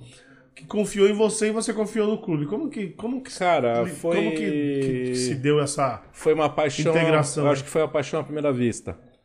Né? Você já- an- an- antes de você ser IAT, você já, já antes de ser instrutor de armamento de tiro, você já conhecia? O Assault já, como ah, atirador esportivo, atuei em outros clubes anteriormente, mas foi o que eu te falei, para mim a relação com o Assault foi uma relação de paixão à primeira vista. Porque os, os nossos raciocínios ah, de tratar o tiro de forma muito séria se complementam. Então, realmente, o norte é o mesmo, de concepção, de segurança, de base, de fundamento. Eu não quero ser comercial. É eu sempre falo para meu cliente, eu sou um péssimo vendedor. Eu não quero te vender nada. Eu quero te trazer informação, eu quero te trazer segurança, segurança. E quando você terminar o curso, você vai estar manuseando essa arma de forma segura, com conceito. E essa é a mesma, é o mesmo norte do assalto a seriedade, a, a forma com que eles tratam. Ah, sem contar, aí entra os detalhes, né? A infraestrutura do clube é sensacional. Ah, os instrutores que atuam lá. É um clube espetacular. Mas, mas então, mas é um clube, vou nem falar do Assault, ele tem que ter uma confiança muito grande para deixar você levar pessoas lá, né? Porque eu, eu imagino, eu, eu- você me corrige, tá? eu imagino que é o seguinte, você chega lá com seus alunos e eu já estou pensando na, na linha de tiro e você supervisiona ou eles também os, os, os instrutores ele também ajudam você a supervisionar os alunos? Graças a essa credibilidade, eu ministro as minhas aulas. Ah, o clube, a equipe do clube tem total confiança no meu trabalho. Então não há um acompanhamento por parte dos instrutores do clube quando eu estou em aula. Parceria de quanto tempo? Ah, nós estamos indo para mais de um ano juntos. Isso enquanto instrutor, mas Pra- você já de for- frequentava de, de forma profissional, atuando de forma profissional. mais um... Então é, é muito legal essa relação que eu tenho com eles. Tem outros instrutores lá? Muitos, muitos, muito, muita gente séria, muita gente competente. Mas para entender por que, que eu tô lá. Porque, via de regra, ah, esse aluno meu que está fazendo o curso de fundamento de tiro comigo, ele já está afiliado na Salt, que foi o cliente que veio me procurar em busca de informação, de emissão de documentos e em busca de curso. Então, esse curso, esse cliente, já eu já o tornei um filiado dentro da Salt. Ah, sim, você acaba levando. Exatamente, exatamente. E lá no assalto, só, só, só, sendo aluno ou não, só pode utilizar se for, se for filiado. Não, você tem uma o day use, né? Você consegue ir lá visitar. Você pode acordar amanhã, pegar seu carro e falar: "Vou conhecer o Assault". Vai ser muito bem recebido pela equipe e você vai conseguir ter uma experiência de tiro lá no Assault. Então você vai pagar o day use, né? O dia de uso, a locação de, Que é mais de pista. Ah, hoje o day use no assalto, não quero incorrer em informação equivocada porque vai ao ar. É, sim. Ah, 50 reais para você utilizar a pista, mais 50 reais que é o aluguel da arma e mais o consumo de munição. Mano, não é caro. Para você ter uma experiência de tiro. caro. Por óbvio, né, que você vai ser acompanhado a todo momento por um instrutor do assalto. Do assalto, é lógico. Não basta Melhor, melhor. A pessoa vai ficar mais tranquila, né? Sim. Porque é, é o- pro clube e pra pessoa que tá procurando essa, essa experiência de tiro, ah, eu tô dando segurança para todos. Mas, mas a pessoa não tem experiência nenhuma. O cara acordou, como você falou, acordou, nunca viu uma arma na vida, fala assim, hoje eu quero uma... Ele pode ir. Pode, pode e deve. E ele vai ter um instrutor lá no assalto à disposição para acompanhá-lo. Ele não vai ter um curso de tiro, mas ele vai receber uma experiência de tiro. Ele vai ter um primeiro contato de forma segura com as informações básicas para que essa experiência de tiro transcorra da, da forma mais prazerosa e segura possível. É seguro que isso é importante, você diz que está sempre, está sempre um instrutor colado. Sempre. É, sempre. Isso é importante, porque sempre. também né, a pessoa fala, E- "Ah, acordei, eu quero dar um tiro, mas e aí se acontecer alguma coisa? E essa é a minha grande paixão pelo assalto, né? Você passa lá aos finais de semana, que são os dias de maiores movimentos, você vê que a equi- a equipe de instrutores quadruplica, quintuplica. Aonde você olha dentro do assalto, você tem um instrutor acompanhando toda a área do clube, Isso é importante. dando condições de segurança a Agora, todos. Já aconteceu de, por exemplo, você tava muito cheio o assalto, os caras te chamaram e falaram assim, ô, Edu, vem dar uma força aqui que tá Não, precisando não, de não, instrutor." não, não, não, Não, não, não. não, não, porque a gente não, ele- eles têm uma equipe própria muito competente. Ele tem um número já adequado Sim, para o sim, tamanho do clube. Já aconteceu em algumas vezes, não de me ligarem pedindo ajuda por óbvio, mas de eu estar lá aguardando o aluno, ou até de forma ah, de treinamento minha individual, e percebo que a movimentação tem os grandes amigos, né, que são lá instrutores. Ó, você precisa de uma ajuda? Eu tô aqui acompanhando, eu dou uma olhadinha, eu conduzo. Isso Ah, aconteceu algumas entendi. vezes, mas de Calma. forma pontual, não que me ligaram pedindo, não, não. Eles têm uma equipe muito competente, muito profissional para isso.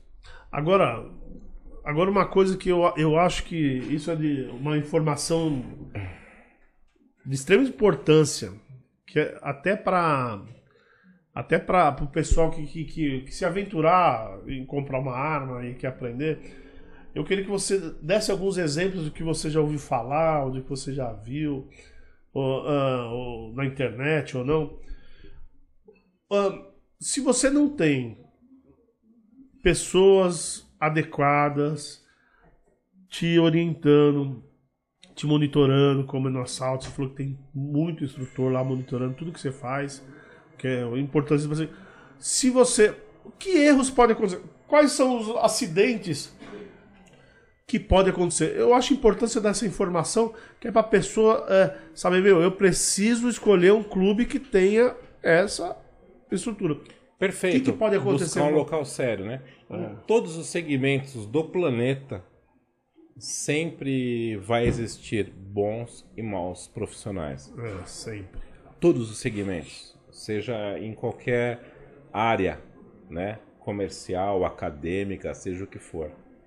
Então ah, é muito importante buscar locais sérios em todos os segmentos Sim. e no tiro também, tá? Então você pode incorrer em um erro de empunhadura e cortar sua mão, machucar sua mão, efetuar um disparo acidental. É, isso pode incorrer num local que não trata com a devida seriedade, um mau profissional. É muito pouco, tá?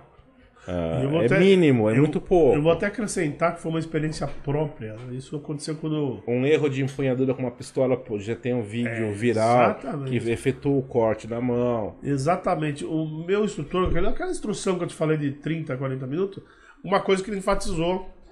é, e eu, eu, eu achei. É uma, é uma coisa idiota. É uma coisa idiota para quem é, não conhece arma. É uma coisa idiota. Aí o cara fala assim: Meu, você não põe o dedo aqui atrás, que vai arrancar seu dedo. Porque tem um ferrolho né, na arma, como chama ferrolho? Pistola. A pistola. pistola. a- a- a- Aí tem a parte de cima que é móvel. Exato. É o ferrolho da pistola. Ela vai ela até ela, ela quando, quando você efetua o disparo, ela vai, ela se movimenta lá para trás Exato.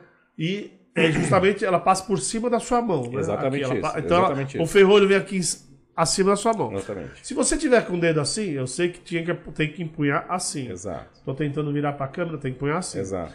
Né? Se você tiver com o dedo assim, ele me falava, ele arranca seu dedo. Sim. Eu já tava segurando a arma assim, mas ele me orientou, beleza. Ainda bem. Ainda bem, senão arrancava meu dedo. Essa é uma Porque a força é muito companheiro, grande. é perdão do companheiro. É, eu ia virar presidente do Brasil. Aí o que aconteceu? Ainda eu errei um pouquinho e deixei ela. Eu fiz um corte, não muito profundo, mas o ferro veio pra trás e cortou e, e- fez um risco aqui, né? Sangrou um pouquinho de nada, coisa assim. Então, isso que eu, é, é que eu queria que você enumerasse, que você detalhasse, esse tipo de erro. Que nem você falou de empunhadura, mas a pessoa. eu entendi quando você falou de empunhadura, mas a pessoa, às vezes, que nunca viu uma arma, que tem interesse, tá, tá lá assistindo, tá assim, putz, que não. Eu tenho medo. Mas o que pode acontecer se eu não tiver alguém do meu lado competente que, é, que vai monitorar o que eu faço? É, eu queria que você. Meu, eu queria que você seja. que você fosse muito aberto. é, eu quero até que você contar que tipo de morte que a pessoa. que pode acontecer com uma pessoa que não tem um- uma pessoa séria do lado. Um clube sério. Por favor, Existem. Esses exemplos. E, e, posso- e pode- e, por favor, eu faço questão que você seja trágico, que você fale da pior maneira, que é pra, pra pessoa do lado de lá saber o Exato. que pode acontecer. E é por isso que, voltando só, fazer um parênteses do meu curso de Fundamentos do Tiro, eu passo uma hora falando sobre regras de segurança. Exatamente. Tá aí, vou tá aí a importância da pessoa séria do Eu vou lado. na contramão de tudo. As pessoas, a regra de segurança é tudo. A partir dessa. ah, de forma incisiva de possíveis erros, né, de falta de instrução, ah, pode ocasionar um acidente que, infelizmente, pode ser fatal. Não é comum, não é comum esse tipo de acidente, mas ele acontece, tá? Não, e eu vou até, eu vou até te encher mais o saco. Em off, antes de começar, a gente tava falando de, alguns clubes que tem no Brasil que não tem monitor. Você pode chegar lá e tirar. É por isso que eu tô querendo que você Infelizmente isso acontece. expõe os problemas que podem acontecer, porque a pessoa que, que tá assistindo, que tem uma ideia de ter um, um, um, um, um dia lá no clube, né? E, eh, e vai num clube sem estrutura para poder instruir a pessoa, eu queria que meu, você pode morrer, por favor. Cara, porque é muito simples. As né? coisas que você acha que pode acontecer, não, tô falando as Você coisas que falou você sobre viu. empunhadura. A concepção básica de empunhadura é que a empunhadura para pistola é uma e a empunhadura de, de revólver é outra. Já começa a partir daí, né? Ah, são armas diferentes, com composições diferentes. Então, a empunhadura de pistola, você tem que ter atenção ao ferrolho, à, à sua firmeza na empunhadura. E a, e a empunhadura do revólver, você tem que salvaguardar os seus polegares por conta da expansão de gases do tambor. Então, é outro tipo de armamento. Existem a, a- a possibilidade de controle de cano, você incorrer numa quebra de ângulo, ah, dedo no gatilho e efetuar um disparo ah, acidental. Então, tudo isso é, é em decorrência do desconhecimento. Então, quando você está numa experiência de tiro, ou tendo um- uma aula ou um curso de tiro com um profissional, e existem muitos bons profissionais, muito. Eu ouso dizer que os- a, a maioria dos instrutores, a sua grande maioria, são excelentes profissionais. Os mal profissionais representam uma quantidade, uma parcela muito pequena, tá? É legal deixar isso claro. A grande maioria dos instrutores são caras muito sérios, muito competentes e comprometidos. Então você pode incorrer num disparo acidental, atingir uma pessoa ao lado, ah, o manuseio da arma de fogo em local inadequado, você pode ter um incidente de tiro. São diversas possibilidades. É, e você tá falando sobre empunhadura. Empunhadura, tipo, o pessoal acha que é tudo igual, né? Não, não, são, são Principalmente a pistola com revólver, mas não. É muito diferente. em tudo. Para arma longa, para a própria espingarda calibre 12, É, você a- tem uma postura diferente. E até falando na, na espingarda, eu não sei se você chegou a ver. Acho que esse tempo agora, esses- esse mês, vamos dizer assim. Começou a viralizar, eu acho que o cara que ele é instrutor de algum clube. Não sei qual clube, só sei que é um clube indoor. Cara, eu sou péssimo em consumo de material de internet. Não, sim. Eu não sou Não, mas ele referência. viralizou um cara. Que, tipo, o cara é fortão, lógico. Então. Gigante. O cara. em- empunhando a 12 com uma mão e. No calibre 12 mesmo, dando tiro. Aham. No- o cara pegou aqui, ó. Que nem é. Exterminador do Futuro. Exato, Terminator. É, exatamente. Eu acho que eu vi esse vídeo, eu vi esse vídeo. Não sei nem se é de São Paulo. Não sei. Eu vi esse vídeo, sim. né? Eu pergunto, é legal? Qual que é o objetivo disso? Então você está trazendo uma. Por isso que eu consumo muito pouco internet. Você está trazendo a público uma, uma- um, um vídeo viral que induz um- uma pessoa A falta com. de segurança. Nem não é só isso. A achar que aquilo é fácil e achar que aquilo é o correto. Então a, a internet é, é um campo minado, é um campo fértil para desinformação. Então quando você vê esse tipo de vídeo, o cara tirando com uma espingarda 12 com uma mão só, a pessoa que não tem ideia do que está fazendo acha que aquilo é simples, acha que aquilo é fácil e que ela vai fazer uma a mesma coisa. E através desse vídeo ela pode ter um acidente sério, uma lesão séria.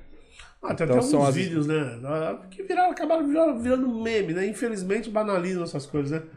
Tem até alguns vídeos de, de, de, de algumas mulheres atirando, você já viu que, Que a- arma na testa. Exato, exato, exatamente isso, exatamente isso, exatamente isso. Que é- Eu, eu acho, pô, arma na testa até, é até um bom ensinamento, né? A pessoa não vai fazer Mas o correto é que isso não aconteça, né? Que ela é receba aconteça. a instrução correta ao manuseio daquela arma. Mas é. É engraçado e é estúpido ao mesmo é, tempo, né? exatamente. Do quais foram. É só fazer um adendo aqui, eu tô mexendo. É cômico pra não, pra não dizer que é trágico. É verdade. Exatamente. Mas é. do- mas é, mas eu- o que eu quis enfatizar antes até de, de ir até o 1. É, o, que eu quis enfatizar é por causa disso, porque tem muita. É exatamente isso, a internet banaliza muito as coisas e, e as pessoas levam isso pra vida, né? A- a- hoje, com a, com a internet, as pessoas ah, consomem muita informação e elas não ah, estudam sobre isso. Então, ela, se, ela vê um vídeo e toma aquilo como verdade. E ela perde o elemento de comparação, E o aí- senso crítico, o senso de raciocínio. E aí você coloca isso dentro do, do, da- do manuseio de arma de fogo. Sim. Aí você vê uma, uma, uma, uma geração, né? Não vou nem falar mais molecada, porque eu acho que tem até uns caras marmanjos já. Cara, é o Mestre Yu. Você O conhece Yu. o Mestre Yu? É o Mestre Yu. Onde você viu? Eu vi no YouTube. É verdade. Então, Mas até não tem uma geração que você assim. joga anos de estudo. O cara, o cara joga videogame, acha que sabe tudo de arma. O cara, o cara vai no Google, vai no Matthew, que é o YouTube, e acha que sabe tudo. Pô, eu quero. Eu, eu Aí quero... você pega no YouTube um jumento com 4 milhões de seguidores falando que munição capota. E as pessoas tomam isso como verdade. E- e- é isso que eu tô falando. E as pessoas seguem aquela É estupidez. por isso do, é por isso do que quando eu falei pra você, pra você ser trágico mesmo, pra você contar Sim, sim. as drogas que podem acontecer com o manuseio errado de uma arma. Sim, sim. Ah, É que é pra ver você se alguém pode, Você acorda. pode matar alguém ou ferir alguém. Mas da mesma forma, eu não gosto de ter esse peso, né? É interessante você enfatizar ah, isso. Mas como eu sempre gostei de tratar o tiro de forma esportiva, você tem o mesmo peso ah, trágico e que pode ser letal com o carro. Exatamente. Então é por isso que eu gosto de tirar esse peso, porque as armas já são demonizadas. Entendi, entendi. Então, quando a visão. gente traz essa, essa coisa trágica, "Ai, você pode morrer. Com o carro também. E ninguém fala isso quando você vai tirar a carta. Com o carro também. Então, é por isso que eu, ah, existe o risco de acidente? Existe. Como você pode estar tomando banho, escorregar, tirar- bater o seu. Quando vai tirar a carta, o máximo que você escuta falar é em danos materiais. Ah, você pode bater o carro, aí você vai ter que pagar. Mas de morte. você- Vamos lá. Abre o Mestre Yu, abram o Google, o Google e façam a seguinte pesquisa, né? Relação de mortes por carros e por arma de fogo. Carro mata muito mais. Pro, e, não, e, e enfatizando, proporcionalmente. de- que não venha ninguém falar assim, é lógico, tem muito mais carro do que arma no Brasil. Não, eu tô- eu tô Proporcionalmente. falando globalizado, inclusive, não no só no mundo, Brasil, é, então, que globalizado, seja- né? No mundo. Ah, então, os proporcionalmente. acidentes, é os acidentes com veículos automotor- automotores, acidentes que não tem um óbito ah, ou com óbito são muito maiores. Muito maiores. Ah, E ninguém nunca pensou em fazer o estatuto do E- descarreamento, né? Sei lá o nome E correto outra? dessa porra. Desveicolização. é, é um armamento ou não é? Um veículo. É muito mais letal. Mas é um armamento se for usado. É muito pra- mais letal. Tanto que eu vim de Uber hoje, que você falou sobre o chopp. É. Então eu peguei, eu falei, vamos tomar chopp. Sensacional, adoro tomar chopp. Vim de Uber e vou voltar para casa de Uber. Isso é senso crítico. E as pessoas, ah, por exemplo, uma pessoa que alcoolizada vai conduzir o seu veículo, ela é responsável por aquele homicídio, porque ela, ela, ela, aceitou o risco de matar alguém. É verdade. Então, álcool e direção é tão letal ou mais letal do que um manuseio seguro de arma de fogo. Então é por isso que essa comparação, para mim, ela acaba se tornando até, ah, na minha concepção individual, pejorativa, né? Eu tô fomentando esse medo das armas. Não devo ter medo das armas. Tenha medo de informações equivocadas. É, não- Procurem É, profissionais no- sérios. Nós temos, eh, nós temos algumas pessoas. Putz, eu vou, vou usar esse termo que eu acho que tá meio horrível, mas é o que se fala. Que é do meio armamentista. Né? Porque tem gente que. Por que, que, eu, que eu não gosto desse termo? Porque tem gente que usa desse termo. ah, Parece, que- parece um termo pejorativo. Então Mas tem não gente. é, não é. É, não- São não bandeiras é. que levantam. Não é, né? exatamente. Mas tem gente aí, por exemplo, Benê Barbosa. É, é, putz, esqueci o nome do outro lá que. Marcos Barbudão. Colom, Tem, que, então, do que, Porão levam- Armas. que ainda bem eles são muito conhecidos na, no- na internet, né, nas redes Tem sociais. muita tal. gente aí famosa. É, isso é bom. Isso é Sim. bom, porque o que falta é informação. Exato, o que falta é informação. E parar de demonizar armas. Pelo amor de Deus, repito sempre: armas não matam pessoas. É, Pessoas, matam pessoas. Se armas matassem pessoas, ah, as minhas armas estão com defeito, porque elas nunca mataram ninguém. É. Por isso Então, que eu falo, é- informação é, simples tudo. assim. Exatamente. Tem que E o senso crítico, né? A gente tem que ah, parar de demonizar as armas e trazer as pessoas à realidade. É, sim. Carro é mais perigoso do que arma. Não, Eu não tenho dúvida disso. Não Sem dúvida. sombra de dúvida. Ah, tem um vídeo que, que saiu, ah, tá desde domingo, sei lá. Tá saindo todos os canais, o cara tentando atropelar um outro cara, não sei, não, nem sei o que eu. Atentados terroristas, Aí o né? Na Europa correndo. também O houve, cara né? dando volta na praça tentando atropelar o cara, atropelou até. A, Não me, namorada recordo, não jogou- me recordo em que país da Europa houve um atentado terrorista com um caminhão, roubaram um caminhão e Sim. entraram com um caminhão em praça pública e houveram tantas É, mortes. eu lembro, sim, sim, sim. Recente, sim, sim, coisa sim. de um ano, dois É, anos é, atrás. Exatamente, exatamente. Você vai proibir o caminhão? Na França. É, Você então vai- acho que foi, o que você até foi em cima da, da ponte o que você vai fazer? Você vai proibir o caminhão? É, estão proibindo agora. Aí você vê a manchete, né? França, você vê o caminhão, a manchete, né? Caminhão mata três, 30 pessoas. Pô, o caminhão não tem nada a ver com isso. Quem matou foi um terrorista que usou aquilo como meio. Exatamente. O maior atentado terrorista do mundo, aquela, é triste, o triste 11 de setembro. O cara conseguiu, nesse ato terrorista, matar milhares de americanos, milhares de pessoas, sem efetuar um único disparo. Verdade. Porra! Um avião. Mas as pessoas não avião, pensam, usar não, não houve, aviões, né? não houve um único disparo. Então, são objetos. É. Pessoas matam pessoas. Eu sempre falo essa comparação desse triste fato do 11 de Mas é, setembro. mas é interessante a gente colocar essas Você, coisas. você tem que provocar o cara a raciocinar. Ah. Milhares de americanos tragicamente mortos num atentado, num ato terrorista, onde não houve o acionamento de uma tecla do gatilho. E uma coisa E a importante culpa também, é da porra da arma. Então, e uma Acorda, co- né, gente? co- então, e uma coisa importante também que eu quero desenfatizar é que as crianças hoje em dia já vêm com esse estigma, né? Que a arma é uma droga, que a arma mata. É a porra da lavagem cerebral. Então, aí é uma pergunta. é, no- no- no- qual a importância para você de, de- crianças no stand de tiro? Eu vou falar logo no stand de tiro. nem falar- Fundamental, total. A partir dos 14 anos, E como você ah, o isso? menor acompanhado dos pais, ele tem acesso a- ao treinamento, à parte lúdica. A parte lúdica. Cara, a palavra é única. Educação. Eu estou educando, não estou doutrinando, eu estou educando e trazendo conhecimento para essa criança, para esse jovem 14 anos, para o manuseio de seguro de uma arma de fogo. O meu filho tem, o João tem 15 anos, ele atira com maestria. E eu tenho um puto orgulho disso. É sensacional.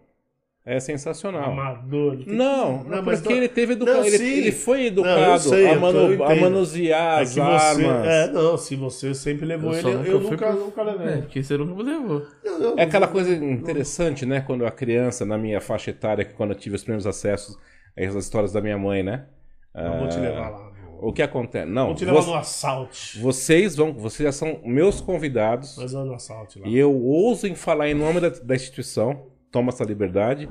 ah, vocês vão como convidados da Salt para efetuar uma experiência de tiro. Vamos, vamos sim, vamos sim. Vai ser um prazer, eu vou acompanhá-los, vocês vão conhecer a equipe, Giroto, Jaque, vou, levar, vou Silvio. levar algumas pessoas, nós já estamos E- olhando com ônibus. É, A também Kombi, é- né, já? Zé, a Kombi chegou! E se, quando isso for concretizado, Eu, né, de antemão, já deixo claro aqui o convite em meu nome, Ah, da agradeço. Noalva Assessoria como vai- parceiro gente vai- e do próprio Clube Assault. a gente vai Agradeço. postar alguma coisa ou outra no no nosso Nas nossas redes Instagram. sociais, não faz, é, vocês que acompanham a gente nas redes É, sociais, No Instagram vai ter coisa, vai ter conteúdo sobre esse dia, stories, feed, reels, e, vamos- IGTV. e quem segue a gente vai conhecer o assalto, né? o clube E todo o assalto. trabalho da Noalva Assessoria. No alvo com através Com do a paixão. do- a minha empresa foi. através do Edu e o Olívio, não é isso? Exato. Que é Olívio, meu braço direito, meu anjo da guarda. Exatamente. Então nós Meu vamos, nós vamos parceiro. conhecer tudo isso aí. Bem bacana isso. Então, voltando à história de criança, ah, É. quando eu falo educação. Então, como você lidar, como você lidar com criança no stand? É, porque aquele A negócio, parte criança, não, é curiosa. jovens, né? Quando a gente fala É, sobre não, pa- tiro, não. a prática de tiro legal é a partir dos 14 Sim, anos, é o é- jovem. Pra levar uma criança no, no stand de tiro. Eu tô falando já no stand de tiro. Abaixo de 14 anos? Isso, isso- é, é, eu quero saber. Não, ela não, é, pode- não é permitido. Nem não é pode permitido. entrar. Não, não, não, não, não, não.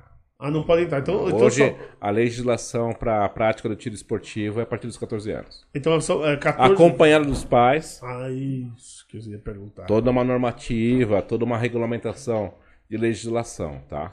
E, e, e como que você lidar com essas, com essa- essas crianças? 14 anos, chegou lá com os pais e. E, e qual a dificuldade, ou, ou, ou não, que você Não há tem? dificuldade, porque eh, 14 anos não é uma criança, é um jovem.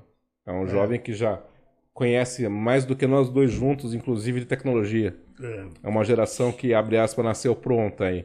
E, Então, e quando você- videogame também. Quando você transmite a informação, as regras de segurança, a base, ela consegue ter um- um- uma experiência de tiro confortável, segura, Mas, mas você, lúdica. mas você não se preocupa, é, às vezes, com os excessos? Por exemplo, é o que a gente tá falando agora. Uma pessoa de 14 anos está acostumada a dar tiro no videogame. É, não, não- chega uma. ah, você, não sei se você já ouviu falar, ou se já aconteceu com você, já teve alguma experiência parecida, de crianças que acham que estão dentro do videogame, lá no stand de tiro. Não, nunca ouvi falar sobre isso. Não, porque não, nem, nem se dá espaço para isso. Porque quando você traga, traz uma, um jovem, eu vou corrigir o termo, não é criança. Para mim, 14 anos é, É jovem, é jovem. verdade. É, Eu, Quando tô- eu- é, eu chamo esse daí desse tamanho de criança. Ah, nossos filhos vão ser eternas crianças, né? Não tem comparação.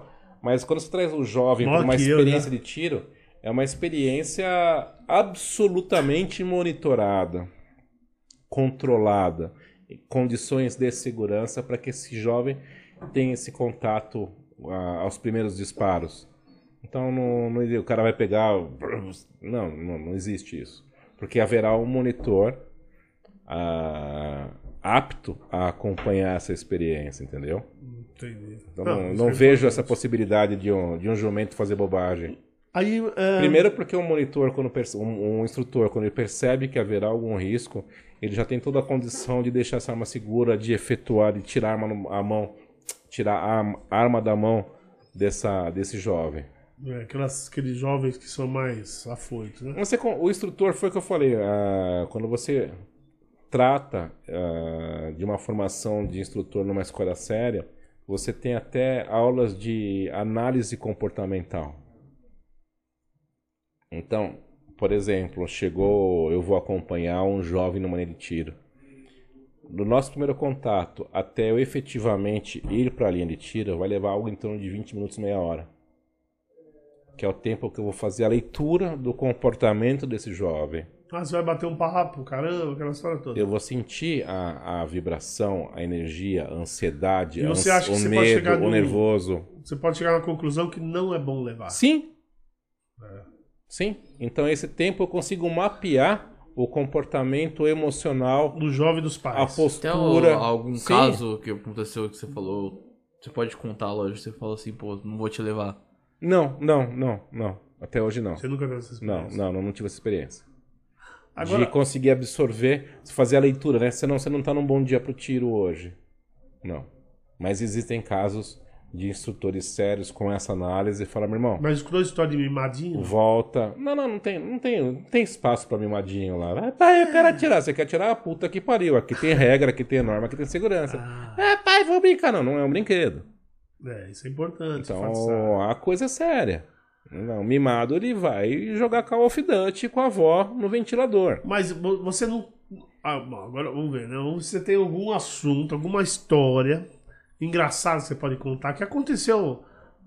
Não precisa nem ser tudo de tiro com um aluno seu. Não precisa nem ser engraçado, inusitada. Alguma, alguma história que você fala assim, putz, essa eu preciso contar. Pode ter acontecido com um aluno seu, pode ter acontecido. Que você Ah, cara, ouviu falar. Existem diversos causos do tiro, mas ela é baseada, né? Eu nem convém muito falar sobre isso, porque ela é baseada na, na falta de conhecimento, né? Ou seja, na ignorância. Eu sei que não É, mas é no ato de. Então, eu trato com muito cuidado isso, porque as pessoas não são ninguém, obrigadas. entendeu? as pessoas não são obrigadas a saber de tudo. Então, eu tenho muita cautela sobre isso, né? Você não tem a obrigação de saber o que que é tirar CAC. As pessoas falam, vou tirar o CAC. E é uma forma absolutamente errada de expressar. É a, é a concessão do CR, do Certificado de Registro. Então você fala, ah, eu vou tirar o CAC. Você vai tirar o CAC o quê? O CAC está engasgado na sua garganta? O CAC é uma CAC no nariz? E eu acho isso grosseiro, de verdade. Porque as pessoas não têm a obrigação de saber. Então eu sou meio chato com isso. E a minha função é te orientar. É te trazer. Mas existem diversos causos aí. É, então. por E tem pessoas que, é que são até grosseiras, né? Que tratam isso como se você fosse obrigado a conhecer sobre o assunto. E eu tenho muito respeito com isso. Não, porque tem um amigo meu que é chaveiro. Sou até chato, sou chato, Às sou vezes, chato. às vezes chega lá no chaveiro dele, o cara fala assim pra ele: Ô, Você você faz aquela chave de quatro? Exatamente, esse tipo de piadinha, né? Aquela Não, piadinha né? não. A história do seringueiro, né? Não, piadinha não, eles vão falar. A velha piada do seringueiro do cacete planeta que o saudoso Bussunda contava, né? Você passa o dia inteiro tirando leite de pau. Ah, sim, sim, sim, sim. isso é, verdade. É, essa, são esses jargões, né? Não, Então, porque a gente. É lógico, pra quebrar um pouco. Você vai pegar na minha pistola séria. hoje, hein? É. Ah, ah. Cara, então eu respeito muito a, a pessoa que não conhece o assunto. Eu trato, eu, é como meu dever moral, como um instrutor. Ela não tem a obrigação de saber. É verdade. E eu tenho o dever de ensinar ela da melhor forma possível. Aí, aí deixa eu falar, deixa eu falar, uma- perguntar agora, mudar um pouco de rumo nossa prosa. É, Bora! Você também, lógico, você é despachante. Bélico, né? Bem, dito que você- você não vai cuidar de carro de ninguém. Belicoso, né? Não, não, não faço licenciamento e PVA, porra nenhuma. É bélico. É, hoje em dia, como que tá a legislação para adquirir uma arma? Qual a dificuldade ou não? Tem ou não? Ah, cara, legal essa pergunta, né? Ah, com o atual governo vigente, a gente tem uma falácia midiática que o presidente facilitou o acesso às armas, né? Ah, o presidente facilitou. né? Uma puta mentira. Uma mentira assim deslavada. Ah, hoje, para você ter um início, meio e fim de um processo de aquisição, é algo em torno de 6 a 9 meses a 12 meses, dependendo do caso. 12 Você acha que isso é facilitar? Um, a, a um custo de quanto pro- aproximadamente? Um custo inicial em torno. Ah, Não, inicial não. Quanto que o cara passar com uma Inicial, eu tô falando como uma, uma arma de entrada, uma arma Ah, sim, básica, sim, é isso que eu falo entendi, inicial, entendi, isso. entendi, entendi. Ah, tratando isso como posse, onde as despesas são um pouco menores. Sem arma, tô. Com arma, vamos chegar Ah, em com torno arma. de 6 mil reais. Com uma arma já, com uma arma Seis inicial mil reais. qual? Uma pistola de fabricação da indústria nacional de entrada. Uma, uma, uma- A famosa. uma 380. a- não, não, a famosa pistola G2C no calibre 9mm. 9 milímetros. É, dá curto, né? É uma é a- pistola. Ou Não, a não? pistola é curta. Não, existe... Não, não, sim, mas a. Não, porque não tem o 380 que diz que é 9 milímetros curto? Sim, 380 sim. A 9 é 9. 9 é 9. Então, Então, hoje a então, a pessoa pode ter uma 9. Exatamente, uma pistola G2C no calibre 9mm, a partir com a documentação, com tudo incluso, algo em torno de 6 mil reais. Qual, qual é a fabricante? Taurus. Ah, da, esse é Taurus, Taurus. G2C. É uma das armas, é uma das pistolas de entrada 6 Tá. mil reais. com documentação, com tudo. Quer dizer, a pessoa vai. 6 mil, 6.500 reais. Por exemplo, a pessoa vai chegar, vai, vai gastar 6 mil pra. O- A hora que ela chegar na. na- Início, meio e fim aí desse Não, Não, processo. como que é. que- que- quais são as etapas desse processo? Que eu acho que talvez até quem tem interesse não conhece. Cara, sensacional. Então, É existem os saber, né? pré-requisitos, né? Pra você. Tô tratando sobre posse de arma. Que a pergunta é em relação ao menor custo inicial. E os pré-requisitos são para todas, as- todas as etapas. Então, você deve possuir, ser maior de 25 anos de idade. Ah, por óbvio, não possuir antecedentes criminais. É feito diversos levantamentos de certidões. Ah, você tem que comprovar uma ocupação lícita, ou seja, né, você tem que comprovar que a origem do seu recurso financeiro é ah, de origem legal, origem lícita. Então, é um olerite, um CNPJ, né, uma inscrição de microempreendedor individual. Com esses pré-requisitos, que é o básico para você iniciar, você é submetido a um laudo psicológico seríssimo, ah, feito por um psicólogo credenciado pela Polícia Federal para avaliar a sua saúde mental, a, a- aquele momento que você está vivendo, né, o momento da sua vida. Aí o psicólogo vai fazer uma. a- aplicar para você um laudo, uma entrevista, diversos testes. As pessoas falam, ah, é um psicotécnico. Não, não é. É um teste bem abrangente. Que é muito básico. Depende da, da clínica que vai aplicar o laudo, é uma hora e meia, duas horas de laudo. Deu ok, o laudo saiu como apto ao manuseio de arma de fogo, né? Você vai para o próximo laudo, que é o laudo de capacitação técnica de tiro. Ou seja, você vai efetuar o laudo prático, que é composto por uma prova de 20 questões. Legal, né? Você 20 questões. Dizer, Facilitaram as armas!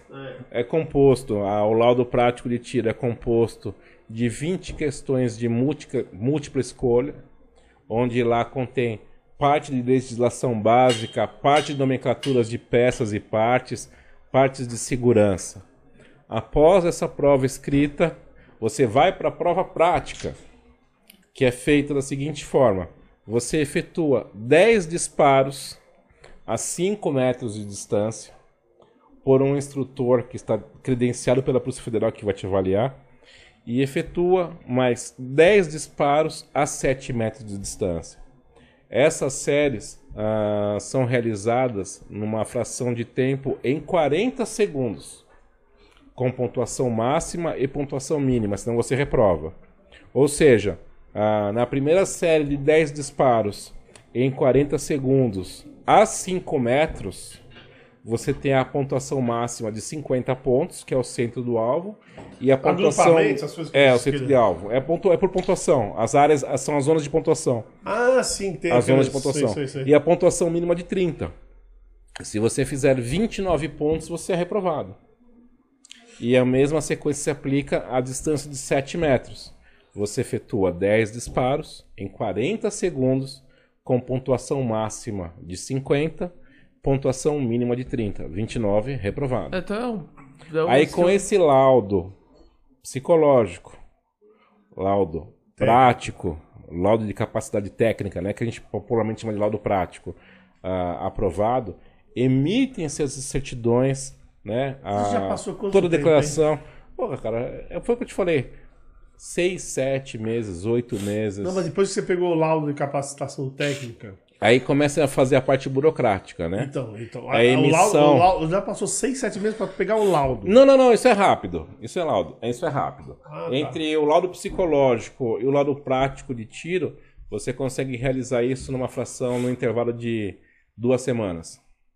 Ah, sim. Você A- faz um, burocracia faz outro. mata. É, depende, Exatamente, depende exatamente da, também depende da, da agenda que você conseguir. Às vezes acaba demorando um mês essa não, parte. né? não, no máximo, no máximo, porque eu também tenho que ter o seu feedback. Não adianta eu falar para o cliente, vai lá e faz que é fácil. Eu vou induzir ele a reprovar. Então depende da pessoa que está iniciando, ele faz o laudo psicológico, a sua saúde mental está ok? Está ok. Vamos para o treinamento. Para o simulado do laudo de capacitação técnica, para o simulado do prático de tiro. Efetua um treinamento, a gente faz o simulado, eu aplico esse curso específico para o laudo de capacitação. A partir do aquele simulado, falo, vamos marcar sua prova.